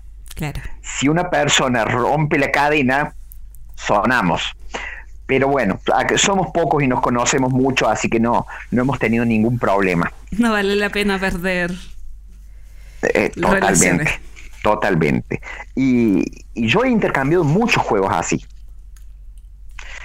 Y, y, aparte una cosa que hacemos es que, bueno, por ejemplo esta, hemos propuesto como lugar de intercambio la, la Geek Out Fest, que creo que, bueno, hablarán después un poquito de, de eso, ¿sí? Pero, pero una convención de juegos muy grande que esperamos que haya 3.000 personas y dijimos, bueno, todos los que vamos a cambiar juegos tratemos de ir allá, nos juntamos a una hora, hacemos un intercambio y listo. Oye, pero para esta Geek Out Fest va a haber un... ¿Cómo se llama? Una... Math Trade. ¿Sí? No, a ver, no, no va a haber un Math Trade para el Geek Out Fest. Vamos ah. a hacer un, un, un Math Trade y propusimos como lugar de intercambio ese No. porque es un lugar al cual vamos a ir muchos. Ah, no. Pero va a estar todo resuelto desde antes. De hecho, si alguien no va ahí, puede mandar su juego por correo o lo que sea. No, eh, pregunto como para participar. Yo, yo creo que Gloria se puede inscribir, ¿o no? Si va a ir. A eso, eh, esa era mi pregunta, en realidad era un poco más interesada. Ningún problema. Bueno, Hablo en serio. No, no, no, sí, estoy hablando, yo igual estoy hablando en serio. Oye, eh, voy, perdón, me, me, me fui. Bueno, a propósito de- sí, a propósito de, a propósito de la Geek Out Fest, eh, comentar también, porque igual tú nos puedes aportar un poquito más.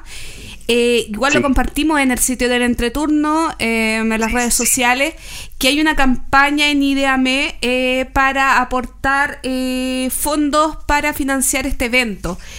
Ahora, el problema que vi sí, es que lamentablemente desde Chile o desde otras partes del mundo no se puede aportar. Eso me habían comentado, que estaba habiendo algún problema con eso. Sí. Sí. No, no sé por qué, digamos, digamos eh, los organizadores están saben del tema, no sé si lo van a poder resolver. Sí, pero de todas Sí, maneras para la gente que escucha en Argentina que eh, se meta a, la página de Idame y, y trate de dar aunque sea un, gar- un granito de arena. Sí, porque digamos, eh, eh, es una, una convención que esperamos 3.000 personas gratuita, es totalmente gratuita, pero digamos, hay un centro cultural que, que cede el espacio, pero las mesas, las sillas, toda la organización cuesta plata y mucha. Sí, así que bueno, se está pidiendo ayuda para, para solventar esos gastos. Eh, yo quería comentar, preguntarte sobre los foros. A mí me llama su- Sí. mucho la atención que muchos países tienen eh, foros, eh, o sea, un foro por país o por tema, No, no. y Latinoamérica es Latinoamérica. Sí, Eh, ojo, es que los foros era una cosa, digamos, los foros por países, medio que em- hace no me acuerdo cuántos años empezaron a desaparecer y justamente se puso esto de las guilds para reemplazar a eso. Ah, perfecto. Sí, sí, hay, hay un, hay un foro de Sudamérica que postean una vez cada, cada muchos meses. Sí. ¿sí? Yo creo que si alguien quiere juntar gente de un país, lo más fácil son los guilds. Perfecto. Oye, más, más consultas respecto a este guild y los, y los mismos foros. ¿Te han tocado usuarios complicados? ¿Has tenido que banear alguna vez a alguna persona? ¿Qué te- Yo, yo no modero foros. Ah, tú no moderas. Ya. Oye, No. ¿y quién modera el foro de Latinoamérica? Chan, chan. No, no, no, no. A ver, no hay. Nadie modera Nada. los foros Ah, en ok. general. A ver, si uno ve que hay algún problema, hay un, en cada post hay un botoncito rojo con una cruz, ¿sí? que eso levanta una alarma que hay alguien que avisó que hay un problema. ¿Sí? Entonces, ahí sí va uno de los administradores que, eh, Matthew, que es el, el, encargado de la parte social, que realmente no le envidio su trabajo en lo más mínimo. ¿Sí? Que va y trata de primero poner, poner paños fríos en el asunto y, y banear creo que no se ha llegado a banear, sí a suspender a una persona por, por un día, por tres días, por una semana o lo que sea, pero banear, que yo sepa, no se ha llegado a banear. De hecho, a mí, yo sí tengo poder para, eh, para hacer que una persona, por ejemplo, no pueda subir archivos. Mm. Cosa que me ha pasado, que, y lo he hecho. Si alguien sube un archivo con copyright, yo le mando un mensaje diciendo no subas archivos con copyright. Si lo vuelve a hacer, lo suspendo por un día de poner de, de posibilidad de subir archivos. Si lo vuelve a hacer, por siete días, bueno, no he hecho más que eso. Sí, pero, pero a ver, creo que BGG es una comunidad bastante saludable uh -huh. comparado con, con, otras que he conocido, en el sentido de gente con gente problemática, hay, pero hay poca.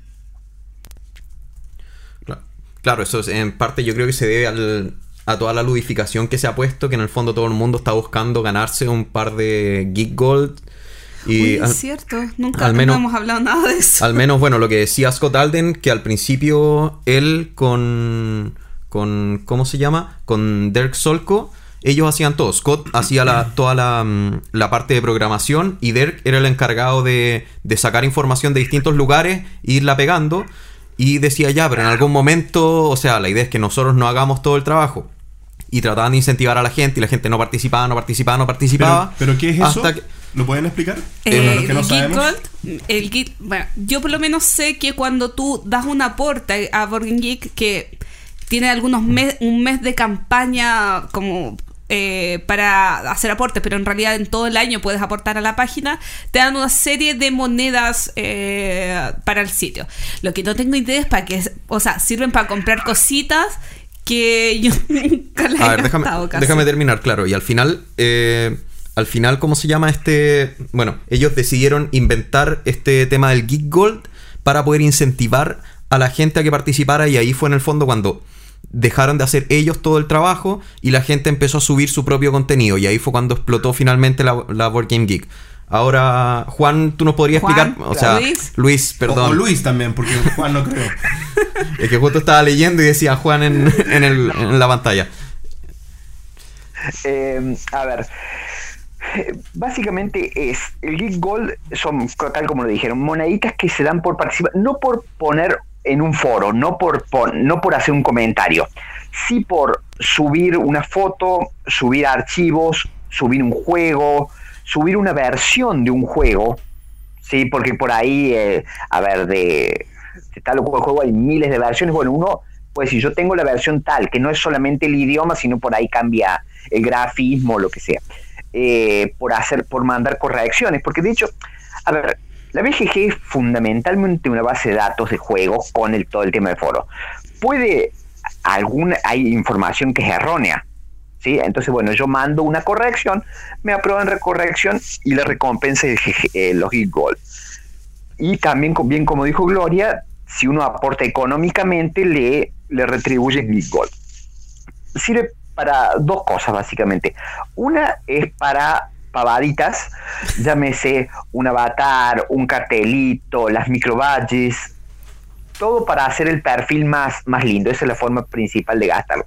Y después hay una cosa que es, que es bastante interesante, que hay unos sorteos que se llaman Games for Geek.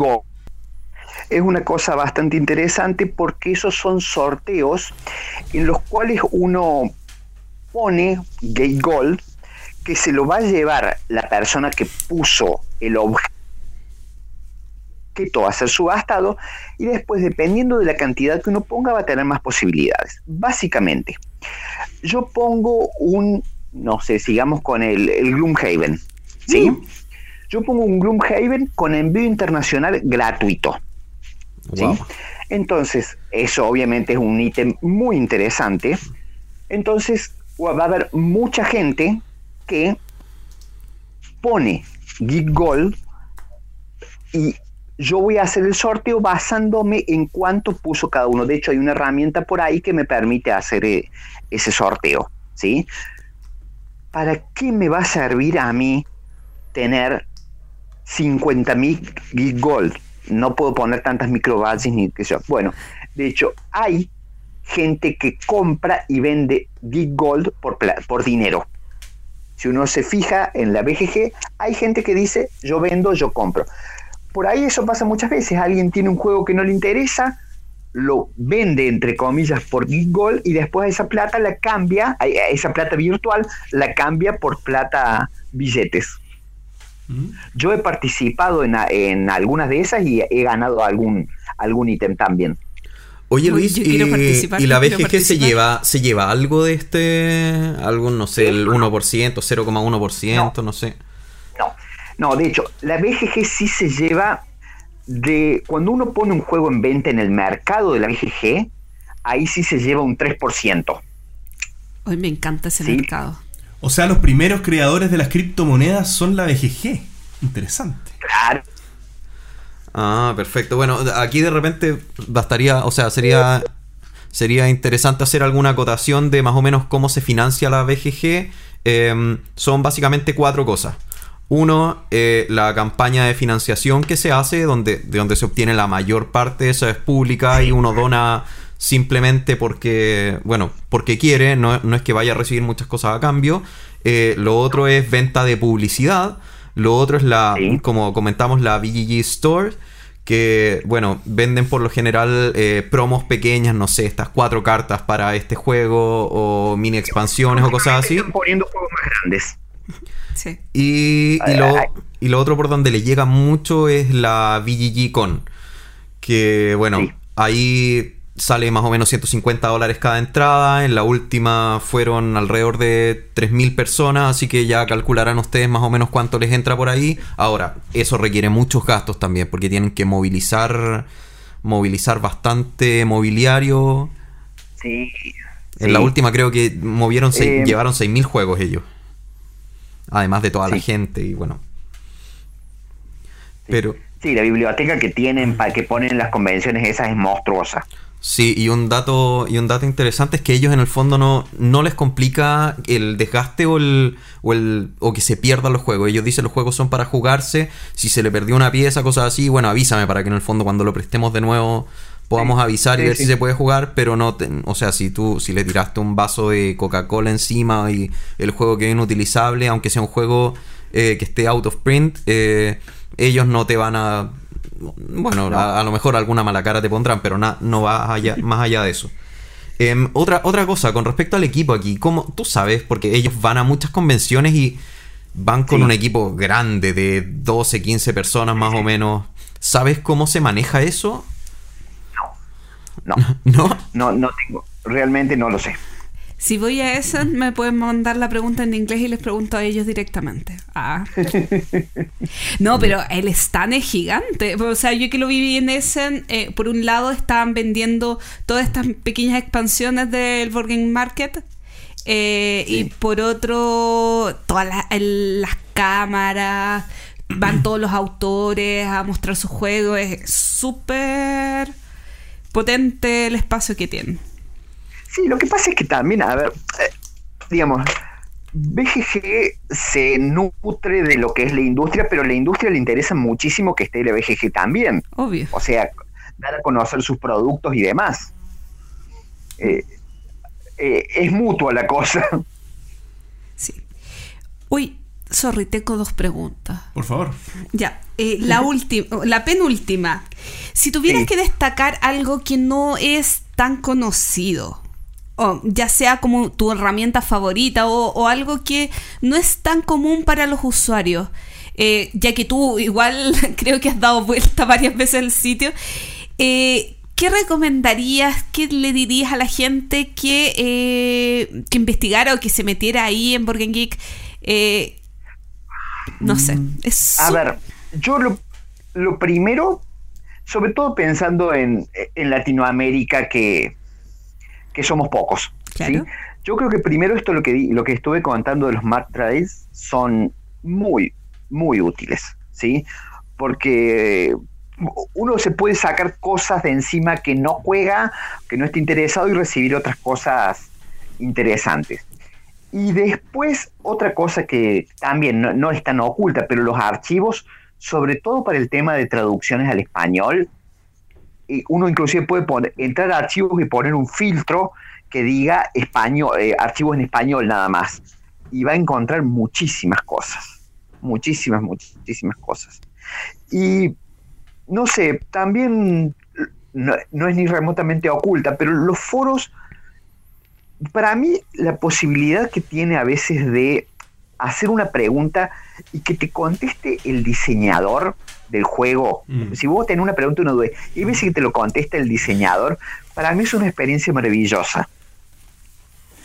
A mí una vez Michael Schatt, de, no me acuerdo sobre cuál de los juegos, me contestó él, que yo había preguntado, y realmente es lindo eso. Sí. Concuerdo plenamente. Sí, bueno, sumándome a tu pregunta, yo quería comentar, Gloria, alguna, algunas aplicaciones que encuentro muy entretenidas que de repente son un poco menos conocidas. Por ejemplo, hay una que te dice quién de todos los usuarios de la BGG es el usuario más compatible contigo, más parecido a ti. Uy, de repente está soltero. Sí, viste, podría ser una aplicación como de romántica o de, o de tu mellizo en la BGG y sería muy divertido de repente que no sé, que te toque un turco que tiene los mismos gustos que tú y que califica igual que tú. Eh, hay otra cosa que es muy entretenida que es el H-Index. No sé si lo han escuchado. No me Bueno, suena. pero ojo, eso no es, no es de la BGG. No, no, son, a- son como sí. aplicativos, claro, De terceros que usan la API. claro. Claro, exactamente. El H-Index te dice, es un número que es como complicado de explicar, pero con ejemplos se entiende al tiro que es... Yo, yo lo puedo, lo Ah, puedo explícalo tú, mejor. es básicamente el número de juegos, el, el número n de juegos que he jugado al menos n veces. Es decir, si yo he jugado cinco juegos al menos cinco veces, yo tengo un índice H de 5. Claro, irlo ¿Sí? subiendo es muy complicado. Porque llegar a un 20, por ejemplo, es que los 20 juegos que más he jugado los haya jugado 20 veces cada uno. Exactamente. No es tan complicado. ¿No? ¿Cuántos juegos Digamos, tuyos has jugado 20 veces? Eh, Bueno, probablemente, claro, si te pones a contar fillers es más fácil subirlo. Pero, pero juegos un poco Bueno, más duros. ¿Mm? Yo registro todos mis partidos en la BGG. De lo que juegue, yo lo registro. Yo estoy. por, por Claro, ahí por- también esa, esa no lo he mencionado, pero es una aplicación interesante que uno tiene la posibilidad de decir, bueno, yo jugué a tal cosa, listo, lo registro muy rápidamente y puedo ver un historial después, contarlos, etcétera, etcétera.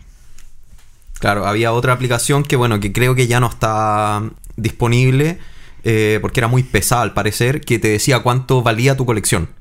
Uy, pero Tú- prefiero tú te que no me la den. ¿Está todavía? Sí, está. Sí, no. sí, sí, sí. No sé, hay otra que es como un calendario lúdico, pero no sé qué tan actualizado está.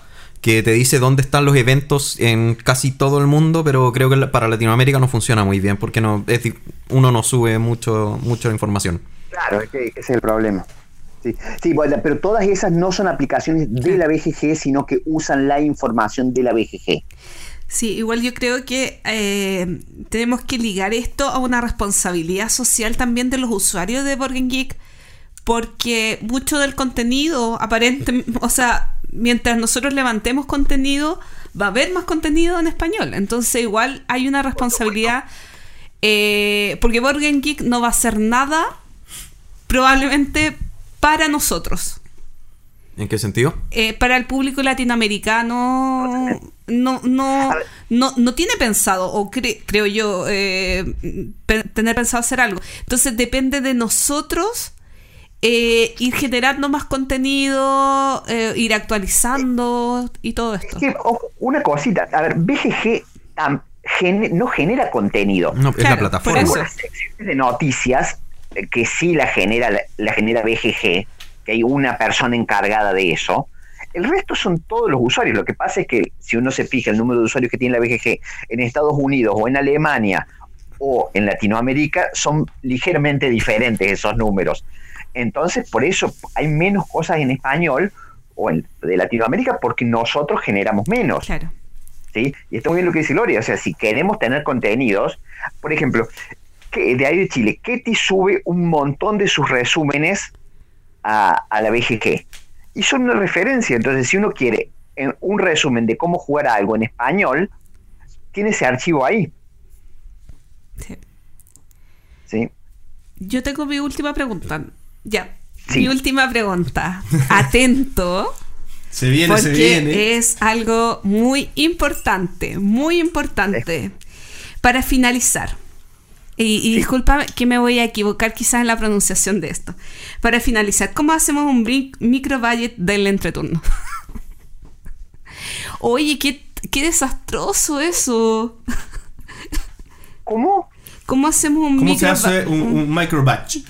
del entreturno? Ah, es bastante simple. Es terrible, ¿sabes qué? un- Mira, te cuento la al- historia. alguien Porque yo, como no sé inglés, eh, le pedí a, Amy Sud eh, que lo hiciera. Y él lo subió al Sí. gru- al- a- como un foro. Y, no- Claro. y después nunca supe qué iba a pasar y no pasó nada. Entonces tengo el corazón si roto. me lo bueno, si me lo mandan, yo lo subo, yo me encargo. Ya. ¿Ves? ¿sí? Eh, Pero para el público en general, ¿cómo lo podría hacer alguien que no te conoce? No, no, no, es que es bastante fácil. porque, A ver, primero hay que, hacer- hay que diseñarlo. ¿Sí? Bien. Digamos que eh, son 16 por 16 píxeles, si no me. si mal no recuerdo. Mm. ¿sí? Una vez que eso está listo, eh, alguien que tenga habilidades artísticas, no, eso no me ofrezco en lo más mínimo. Entonces, una vez que esté eso listo, se sube a un foro y se pregunta como la opinión en general de si está listo o no. Y hay eh, muchas veces hay gente que dice, no, porque es confuso, cosas así, gente, eh, no con el ánimo de criticar, sino una crítica muy constructiva normalmente.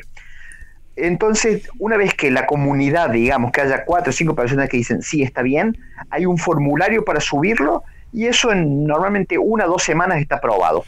Ah, entonces nos faltó la parte del formulario. Y no sé si teníamos el icono hecho. No, sí, mi Sud lo hizo. ¿En serio? Sí. Sí, por eso que. Porque él lo subió al foro y después yo quedé así como pensando en que era automático, no tengo idea. Y no pasó nada, entonces fue como, ya, ok, ¿y qué hay que hacer ahora? Así que... Y ahora, si ya, si ya está en el foro y está, la gente lo vio, hay que hay un formulario para subirlo y listo. Es muy directo. Mm. Entonces ya desde la próxima semana vamos a estar con... Sí, yo tengo mu- muchas moneditas para regalarles a la gente para que lo compre. O sea, no sé si muchas, Claro. pero tengo. no soy pobre. Bueno, bueno, Luis, te agradecemos tu participación en la, en la entrevista, pero tú nos acompañas en lo que resta de programa, ¿cierto? Por supuesto. Vamos con eso entonces.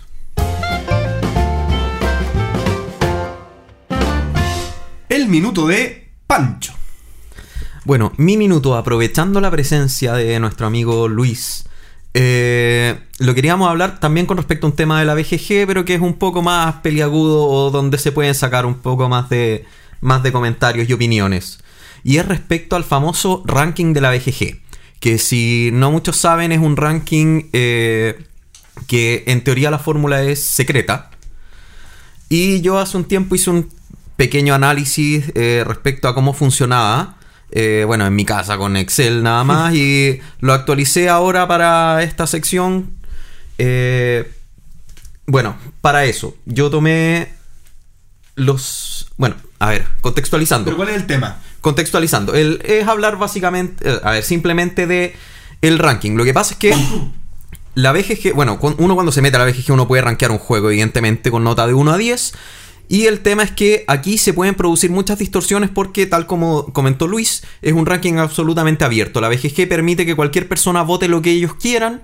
eh, sin, eh, o sea, sin ponerle ninguna dificultad. Sin embargo, para no alterar con eso los rankings, tiene que tomar ciertas medidas de precaución para evitar eh, distorsiones eh, que sean muy violentas.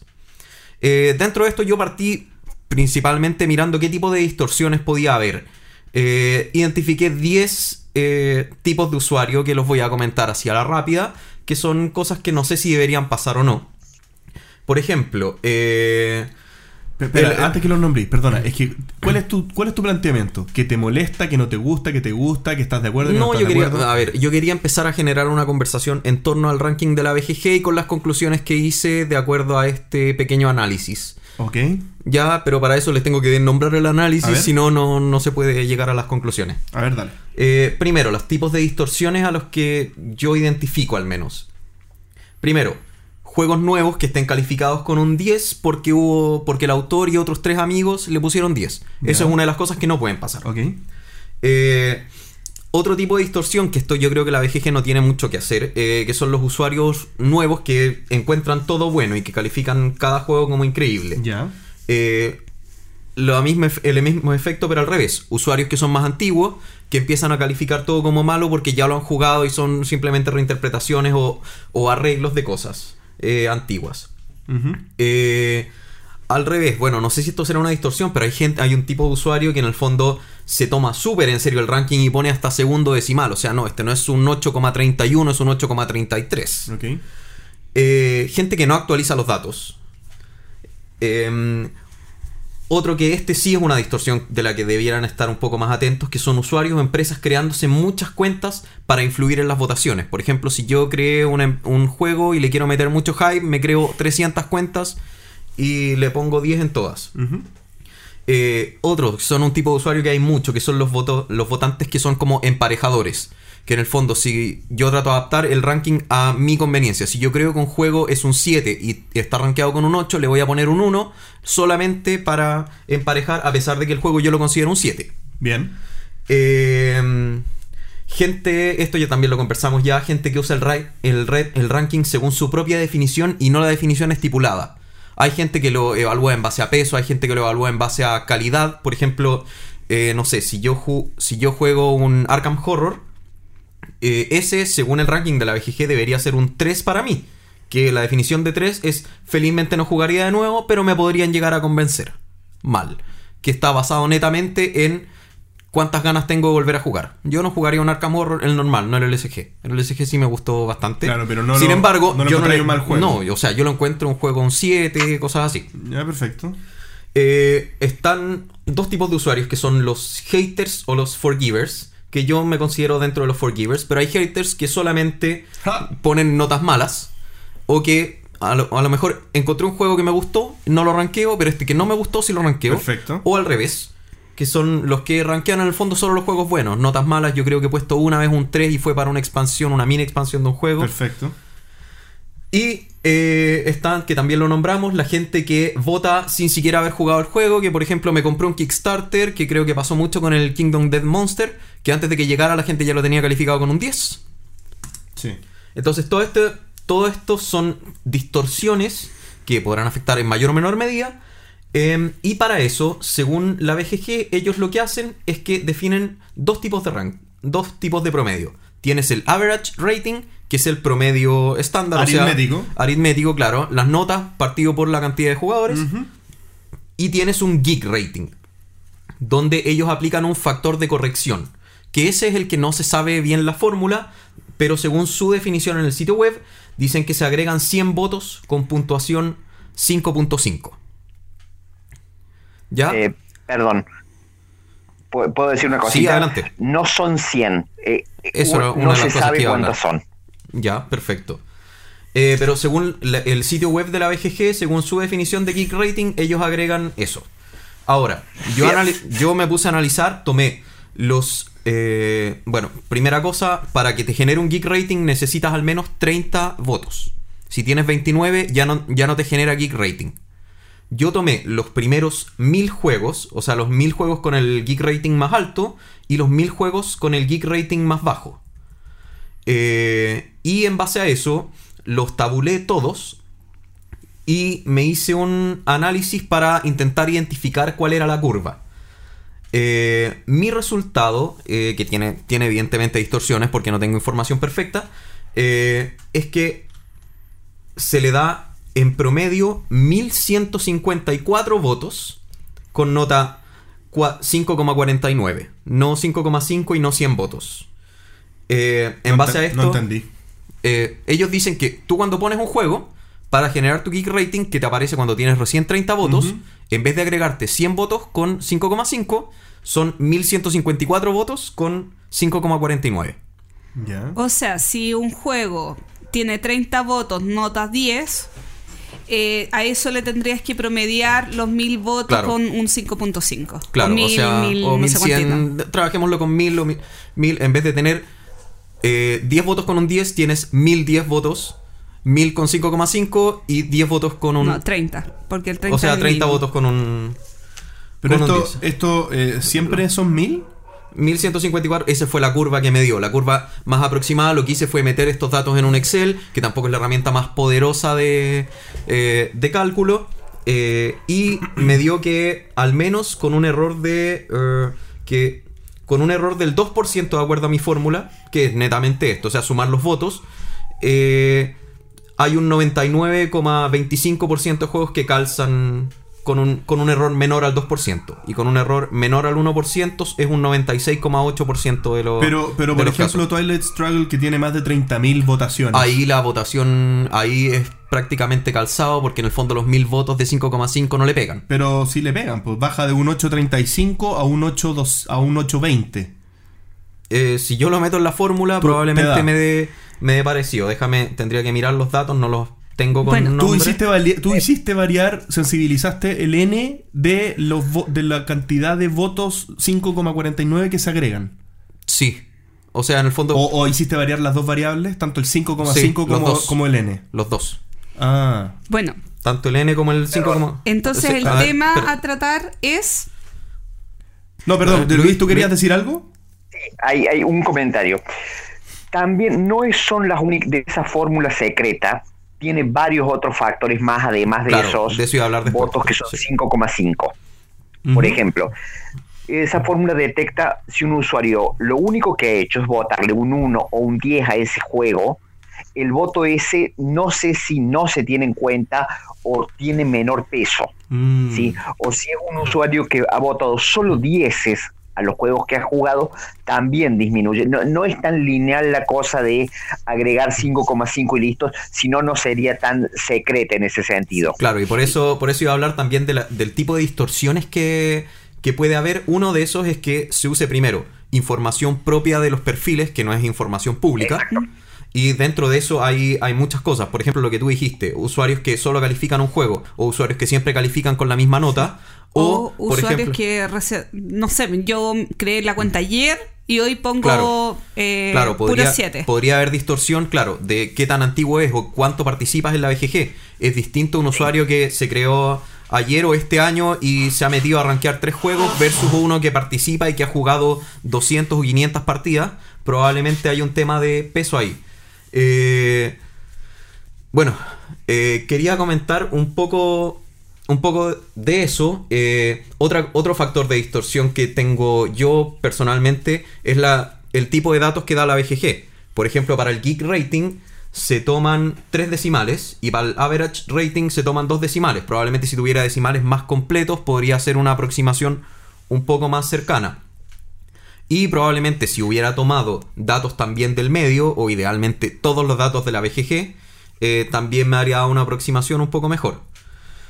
Em, pero bueno, ¿qué, pi- qué piensan de esto? O sea, le- a ver, primero, esto era netamente un tema para introducir el rating, quería comentarlo porque me parece interesante, de hecho, evidencia de que son más de 100 votos hay hay muchas. Por ejemplo, si yo tomo el.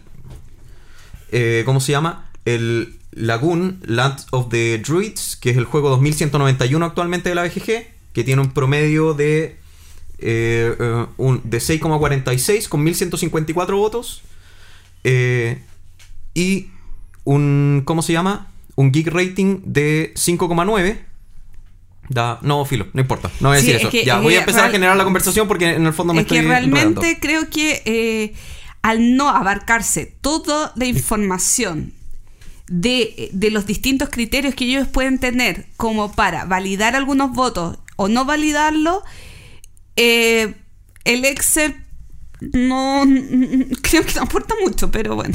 Se llama No, no, yo, yo sí. estoy en desacuerdo con Gloria. Yo la verdad creo que sí aporta, porque aquí hay un sentido, y aquí me gustaría mucho la, la opinión de Luis a continuación de lo que voy a decir, porque acá el sentido, esto no es antojadizo, esto no es porque los números se vean de tal o cual forma o por querer eh, intervenir en la votación popular. Esto el sentido que tiene es que el mensaje del ranking esté lo mejor transmitido posible en cuanto al espíritu que tiene. Que realmente que Exacto. diga algo, que, que, que la gente eh, le tome utilidad, que la gente pueda entender un orden relativo en cuanto a popularidad por último. Y si mucha gente cree que algo es bueno, por algo será. Entonces eso es importante transmitirlo y yo por eso me imagino que este ranking tiene que ir evolucionando. No me imagino que haya sido una sola vez en la que se definió esta fórmula y, y- y- en tema y de forma ciega se confió que en, el, que en el futuro esto siga siendo igual. Entonces, a mí, para cerrar, me parece que eh, es interesante el tema, es interesante, si bien no es para quejarse, no es para aplaudirlo tampoco, pero es para eh, entender esto sirve como para un poco... Qué bueno que, que se hagan estas cosas, digamos. Sí. En relación a eso, Luis Rojas nos había enviado una pregunta para su tocayo. ¿Qué tan confiable es el puntaje que tiene un juego en Game Geek? Si los usuarios le ponen nota a los juegos por su gusto y no necesariamente por uno haberlo jugado. Y bueno, y también eso estaba relacionado con lo que había hablado Manuel de eh, la escala, que en realidad mucha gente no usa la escala, eh, que es lo que, o sea, que no se usa el mismo criterio eh, a la hora de evaluar los juegos. Eh, a ver, vuelta, confiable o no confiable, confiable para qué? Claro. Si yo quiero, a ver, que eso queda cada uno. A ver, vuelta, si yo quiero saber si un juego, ¿qué opina la gente del juego? Si tiene un geek rating de 8 o si tiene un geek rating de 5, evidentemente son cosas muy diferentes. Ahora, si tiene uno 8 con 1 y otro 7 con 9, para mí es exactamente lo mismo. ¿sí?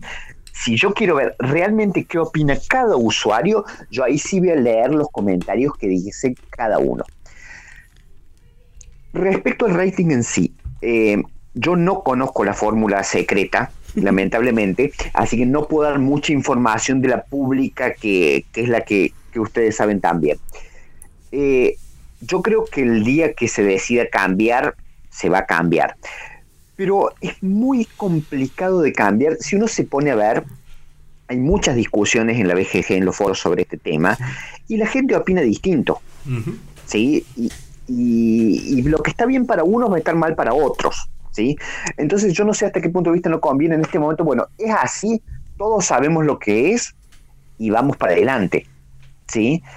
Que, vuelta, todo usuario debería tener en claro qué quiere decir y ver no solamente el número, el numerito ese solo, sino también cuánta gente dijo eso.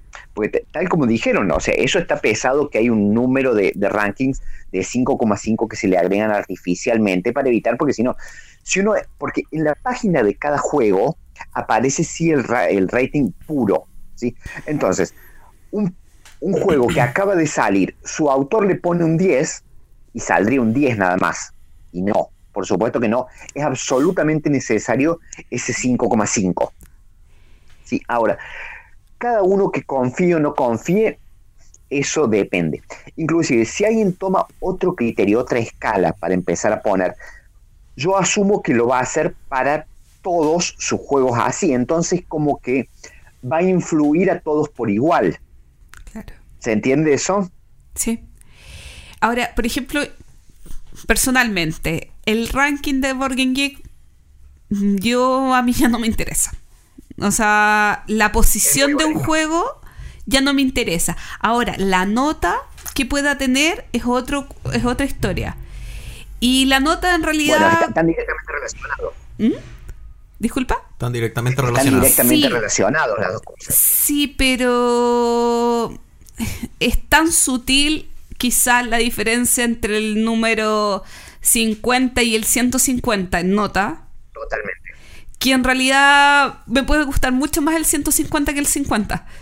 Bueno, pero ojo, acá- ahí hay otra cosa también, porque hay, hay eh, ratings distintos para cada subgrupo, digamos. Yo podría entrar y ver el rating de los juegos Abstractos. eh, por ejemplo, de los wargames o de los juegos temáticos o de los ju- juegos para chicos. Hay siete u ocho ratings distintos. Que por ahí a mí me interesa más entrar y ver el rating de los, de los juegos estratégicos, que son los euros, básicamente, n- y que no esté contaminado, entre comillas, con otro tipo de juegos. E inclusive, para esos, para cada uno de esos ratings separados, el número de votos de 5,5 cambia.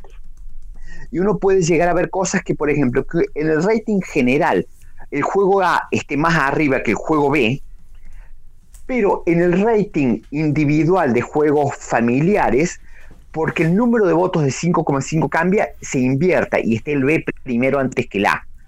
¿sí? No había uno está buscando algo en particular, es muy interesante compararlo con cosas parecidas. Qué interesante. Porque no, no me había fi- me había llamado la atención eh, por el eh, rating de los abstractos. No sé, no me acuerdo cuál era el uno, pero. O, o los primeros cinco, pero me llamaba la atención, por ejemplo, que el azul estaba súper alto, pero no estaba tan alto en el rating eh, como de todos los juegos. O no sé si era el mejor ejemplo ese. Pero igual me No, no, había. pero podría ser Claro, me había llamado la atención algo así, muy por encima, porque no, no lo hice conscientemente. Pero claro, tiene mucho sentido eso. Sí, y, bueno, y- y es un tema, de, uno ve de discusiones, y cualquier cambio que haya en general en la BGG es terrible. De hecho, hace, bueno, me, me salgo un segundo del tema este, ¿no? Pero hace tres años, cosas así, cuando cambiaron el diseño de la página del juego, uno veía gente que estaba totalmente a favor y gente que decía no voy a entrar nunca más a la BGG, porque cambiaron el diseño de la página. O sea, no se puede... Con, cualquier cambio o cualquier decisión que uno tome, va a haber gente que esté a favor y va a haber gente que esté en contra. Claro, aquí. Sí. ah, no, sigue, sigue, sigue, perdón. No, no, no, no, no, era eso. Ah, ya, no, finalmente, claro, eso tiene que ver con dos motivos. Uno, hay tantos usuarios que en el fondo es imposible darle en el gusto a todos.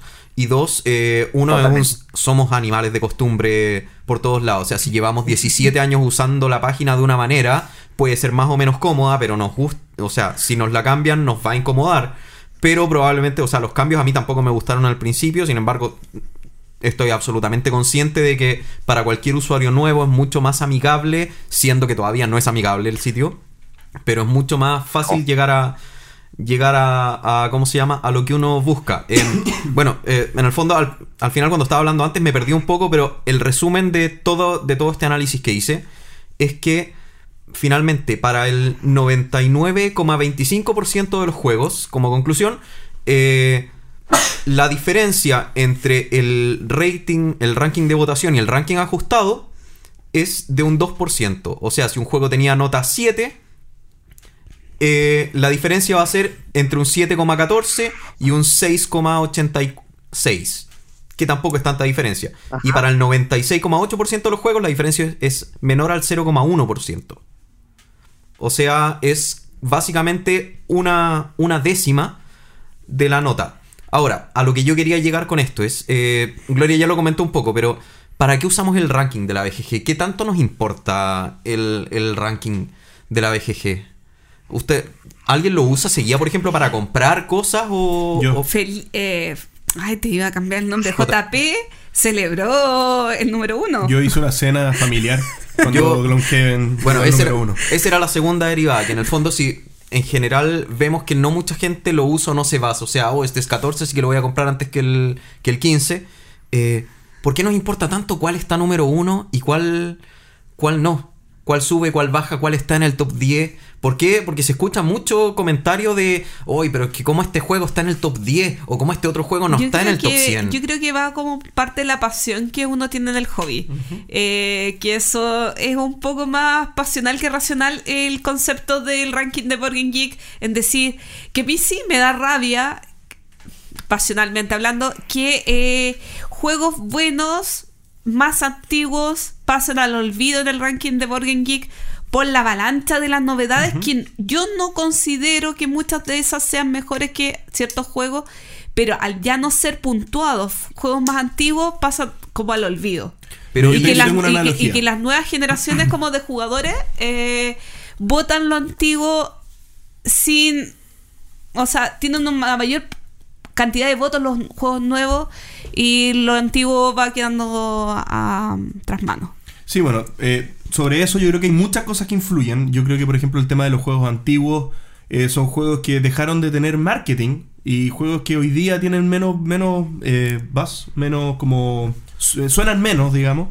Y los juegos que hoy día están lanzándose, al contrario, tienen ya hay inversión en marketing, cosa que no creo que con Kailus en su momento se haya hecho. Entonces, es, es natural, es entendible y yo creo que hay que saber leer el ranking de la BGG. Yo creo que hay que, para darle una real utilidad, hay que también saber cómo llega a ser número 10 hoy un juego. Bajo qué circunstancias de hype, bajo, bajo qué circunstancias de que el hype tampoco lo puede todo, porque si tú empiezas a ver que tiene ya más de 15.000 votaciones, una corriente hay y algo de calidad tiene que tener el juego. No puede ser que 15.000 personas se pongan de acuerdo para hacer número 5 a un juego. Entonces, yo creo que hay, hay muchas cosas que hay que ir leyendo y, y que, y que mucha gente le agrega condimentos distintos. Lo que tú nombraste, yo estoy identificado con la manera en que tú ves el tema de el hobby también te genera un poco de, de, de una sensación de fanatismo, digamos, o de uno tiene cierta propensión hacia un lado o hacia el otro. Cuando nosotros teníamos a Marcelo Ríos y a Fernando González en el tenis internacional, que eran número uno y número cuatro, el, mayor, el mejor ranking que tenía, todos sabíamos quién eran del 1 al 10, todos conocíamos el ranking, todos sabíamos de tenis, éramos todos eruditos en tenis. Hoy que nuestro mejor tenista es sesenta y tantos, no, no nos gusta el tenis, no nos gusta. Entonces, yo, yo creo que a ti te está pasando eso, que en el fondo tú ves el top 10 y dices, aquí no, esto está malo, no, estos, estos no son los juegos que yo creo que están en el top 10. Entonces tiene parte de eso, uno toma partidismo también por los juegos que a uno le gusta. Yo creo que eso también tiene que ver con la, con la nostalgia y con. Bueno, con todo. O sea, eh, pasa en todos lados. O sea, si tú escuchas la música hoy en día, ¿por qué no se están escuchando tanto en la radio las canciones que se escuchaban cuando yo era joven o no sé qué? Claro. Eh, es lo mismo, o sea, y uno siempre va a tener nostalgia, uno siempre va a añorar los juegos antiguos, pero los juegos antiguos para su concepto, que son los juegos que yo jugué inicialmente, y a esos son a los que les tengo cariño y a esos son los que les tengo apego, pero probablemente si yo tomo los juegos de hace 10 años antes o hace 5 años antes, esos no, esos son juegos viejos con mecánicas más antiguas y no sé qué, porque los de mi época son los buenos. Y si alguien viene que empezó 5 años después o 5 años antes, su concepto va a estar corrido 5 años. Em, y bueno, para cerrar, quería hacerles una invitación a probar una cosita. Que es, en el fondo, el, el ranking de la BGG cambia bastante. De hecho, si ustedes filtran los juegos, pero más que por. eh, no por rating, sino por número de votos. Váyanse al ranking y filtren por número de votos. De yo mayor a menor, dices tú. Eh, idealmente, si no te Es van a salir entonces muchas la cosas. palabra no es filtren, es ordenen. Te Eh, está bueno, ayudando, claro. nomás, Ya. dale. Oye, y Or- sabes que hay otra cosa interesante eh, relacionada con eso. También fíjense en la cantidad de gente que lo puso, en que lo tiene en su colección. Como Mm. cuando Ah. hay un juego, no sé, con X cantidad de votos, fíjense eh, cuánta gente marcó como que ese juego está en la colección. Sí, Porque a ese, no sé, pues multiplícalo por 5, que es la gente con la que puede haber compartido el juego. Pero ¿Tú, no tú dices que vale más el, el de alguien que lo tiene? Yo digo que al revés. No Sí, sé, yo también no, creo no, que no, al es revés. que, es que me, llama, me llamaría la atención, no sé, que un juego que 20 personas marcaron que lo tienen, que tuviera eh, 20.000 votos. Uy, de hecho me, me diste una idea muy buena de. Me diste una idea muy buena de, de analizar, por ejemplo, un Kickstarter. No sé, Gloomhaven. Comparar todos los que tienen el juego, las votaciones de todos los que tienen el juego, versus las votaciones de todos los que no tienen el juego. Ah, te encargo conseguir esa data. Ajá. Pero Luis, Luis nos las manda. Con la API se puede. Con la API se puede, vamos, lo vamos a hacer, lo vamos a hacer.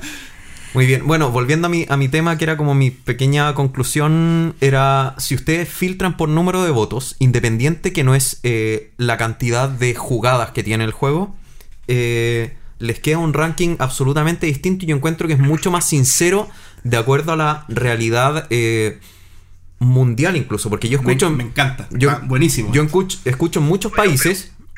Sí, sí. Que con ese criterio el Catán es el número uno. Sí, es que, es. es que a eso iba. A eso iba, que yo escucho en muchos países que eh, se habla, bueno, de- entre todos los podcasts que, que escucho, eh, que en el fondo hoy es que aquí nosotros somos un país que está creciendo, eh, emergiendo recién. En mi país, por lo general, pegan más los juegos familiares, pegan más los juegos de este estilo y no tanto los juegos duros. La verdad es que los jugadores que juegan juegos más duros son una minoría en todos lados, incluyendo Estados Unidos, incluyendo Alemania. Pero gritan más. Eh, o sea, gritan más porque son los que están en los medios en los que nosotros estamos metidos.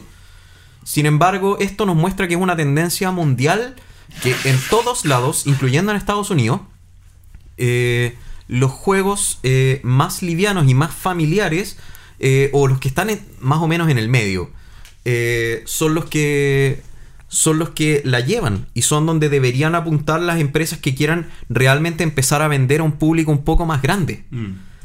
Porque finalmente... ¿Ah? Sí. Asmodee se ha dedicado a comprar las empresas que tienen juegos populares, no los juegos de nicho.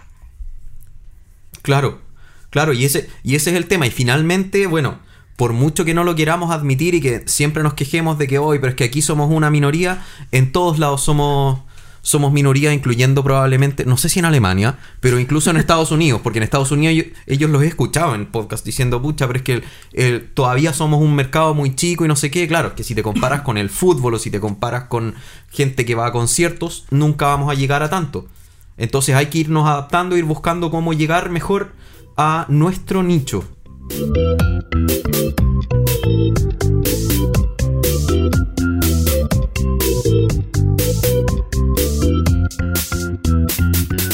Y la última parte del concurso para ganarse un eh, Siete Pecados Gentileza de Venatus Ediciones es, eh, bueno, las frases que dimos en el capítulo 35 sobre nuestras opiniones de las reglas caseras. Ojo, aquí no vamos a dar los resultados porque al día de la grabación Que es, claro. no eh, están todavía. Sí, porque quedan todavía tres días o dos días Para eh, recibir votaciones. para recibir votaciones. Así que en el capítulo 37 vamos a decir quién se ganó o hacemos un videíto. Bueno, algo, videíto, algo vamos a hacer para, para hacer el sorteo. Eh, bueno, y esto es sobre opiniones de reglas caseras y vamos a hacer jugar en vivo y en directo a Luis. Chan, chan, chan. Chan, chan, Bien. chan. Bien. Sobre eh, la- nuestras opiniones sobre reglas caseras, alguien dijo: Si mejora la experiencia de juego, la sigo usando siempre. Alternativa a. Bueno, las alternativas son JP, Pancho, Gloria y Anónimo. ¿Quién crees que dijo? Si mejora la experiencia de juego, las sigo usando siempre. Eh, JP, JP. ¿Y quién fue? ¿Qué fue? No Yo fue fui. JP. Yo no fui. Yo no fui. No fue JP. Te podemos decir que no fue nomás. Para no, No. para no spoilearte los resultados. Pero sí. pero hay que decir que- Ahora damos los resultados. Ah, ¿Quién bueno. Sí, ah, vos. bueno, fui yo. Pancho. Muy mal, Luis. Bueno, a ver si mejor. Pero casi, porque nos confunden las voces, entonces tal vez algo de eso tuvo que ver sí. Sí, es que puede ser J Pancho. J. Pancho. La segunda O, frase. o Panché. La segunda frase. Disfruto la experiencia de inventar reglas caseras a mis juegos. ¿Quién dijo eso? Anónimo. Muy bien. Muy bien. Una. Una. La tercera frase. Me han engañado mucho tiempo haciendo pasar reglas caseras como las originales de varios juegos. Eh, Pancho. No. Pip, pip, pip. La gloria. A mí siempre Claro. me engañan, bueno, siempre me engañan en general, particularmente jugando también, eh, me enseñan juegos muy divertidos, pero las reglas no son. Saludos a JJ, que es el principal causante de, de, de este problemita. Sí, Sí, eso lo comentamos también en el capítulo de la. cuando hablamos de las reglas caseras. probablemente.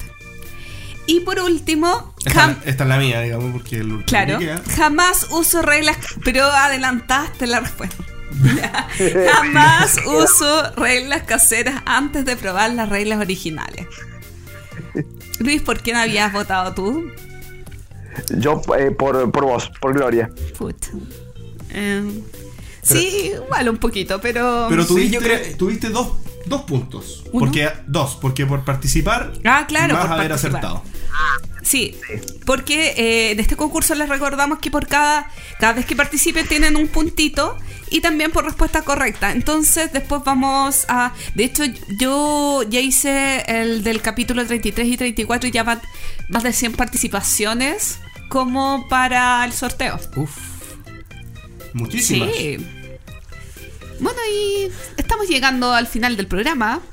Así. Y antes de eso, yo quería dar algunos como avisos eh, cortitos, eh, como de utilidad pública, o en realidad para el que les sirva estos datos.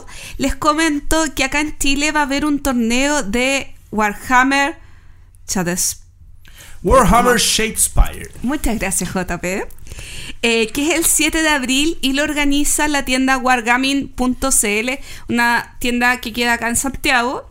Así que si están interesados en participar en este torneo, eh, visiten su Facebook y busquen los datitos. Pregunta, pregunta. ¿Esto es, hay que tener tu propia army, tu propio ejército para ir a competir? ¿O esto hay que ir y poner cara de gatito con botas y te prestan... Me imagino que hay que tener, pero eh, yo lo que sé es que esta tienda compró el como los kits de torneo. Ah, que- perfecto. Pero no, no, no manejo mayor información de qué, en qué consiste un kit de torneo. Bueno, para los que no saben, Warhammer Shadespire es un juego de mesa de Warhammer. Sí. Bien, no es de miniaturas como sería un juego de Warhammer Sí, normal. que tiene carta, que es como un Magic Sí. con algo más. Es un juego de tablero Claro. de uno contra uno o dos contra dos, en, o no sé, creo que es free for all, pero no estoy seguro. Pero en el fondo es como uno va moviendo en un tablero hexagonal eh, las figuritas de Warhammer activándose con cartas. Claro. Todo mi estilo, así que creo que me voy a echar caer por ahí. Eh, y lo otro le- que les quiero comentar que es en partida doble y probablemente eh, para que estén atentos porque es una actividad que se realiza a lo largo del mundo que me refiero al Tabletop Day que el día 28 de abril eh, acá en Chile se realiza el Tabletop Day eh, organizado por SkyTip en em, el Centro Cultural España, acá en Santiago, pero también en distintas regiones del país, en distintos lugares del mundo, se celebra el Día Internacional de los Juegos de Mesa. Y también eh, ese mismo día en Argentina se realiza la Geek Out Fest 4.0. ¿Cierto, Luis? Así es. Y allá vamos a estar transmitiendo en vivo desde el entreturno. Chan, Así chan. es, pero posiblemente también algo hagamos en el Tabletop Day, así que vamos a tener que duplicarnos. Vamos a estar en dos bandas al mismo tiempo. Vamos a tener corresponsales en vivo Sí. reportando desde Así el que otro lado de yo la espero que Luis vaya, al- porque igual le queda un poquito, bueno, no tan lejos como a mí, pero igual le queda un poquito lejos, porque esto se realiza en Buenos Aires. Eh, así Sí. que grabamos un video en vivo. ¿Te tinca, Luis? Con todo como, gusto. Como un saludito y nosotros recorriendo el evento. Oh. Oye, y respecto al Tabletop Day, atentos con las noticias de, de mesa porque ellos por lo general se ponen a promocionar y empiezan a avisar dónde están en la mayoría de los lugares. Sabes que yo no he visto las celebraciones de España, pero hay una página eh, que tabletopday.com, estoy inventando, pero es algo similar, donde aparece el mapa del mundo. Y en este mapa del mundo tú puedes ir recorriendo, o sea, como agrandándolo en las distintas ciudades donde inscriben sus eventos. Entonces, ese día en prácticamente todo el mundo se realizan distintas actividades para celebrar nuestro hobby. Y es bueno que lo avisemos con un mes de anticipación. Muy bien, me parece. Perfecto. Luis, ¿alguna otra cosita que nos quieras comentar antes de finalizar el programa? Últimas palabras. Eh, no, a ver, puedo contar muy poquito de, la, de la Geek Out Fest, si bien no, soy uno de los organizadores, pero estoy, estoy muy en contacto con ellos y, ayudando un poco. Pero digamos, va a ser un evento enorme, esperamos 3.000 personas, que va a haber mucho juego, mucha sorpresa, digamos, va, mesas y ludoteca bastante grande, cada uno puede llevar lo que quiera. Eh, la entrada, como les dije, es, es gratis. Está, está el IDEAMS para ver si, si pueden dar una mano, pero la gente de, Argentina, e invitamos por supuesto de- a- alguien que se tome un avión para ir como Gloria, que, que vaya. eh, bueno, ahí en el entreturno compartieron la, la ubicación y demás, así que Va a estar muy lindo, va a haber mucha gente y hay un par de sorpresas preparadas que, que no estoy autorizado a revelarlas si no tendría que matarlos, pero va a haber cosas muy lindas. Sí. Bueno, ¿ah? Ya, eh, bien, no, eh, buenísimas gracias. Eh, buenísimas gracias. Eh, aquí no- nos confundimos un poquito. Muchísimas gracias Luis por este aviso y bueno, eh, quería agradecerte por, por tu participación en el programa. Sin duda fue muy interesante la entrevista, eh, esta, la conversación posterior en el minuto de Pancho, muy rico y muy, muy aportador. Así ¿Llegó que- muy rico? muy rico el contenido.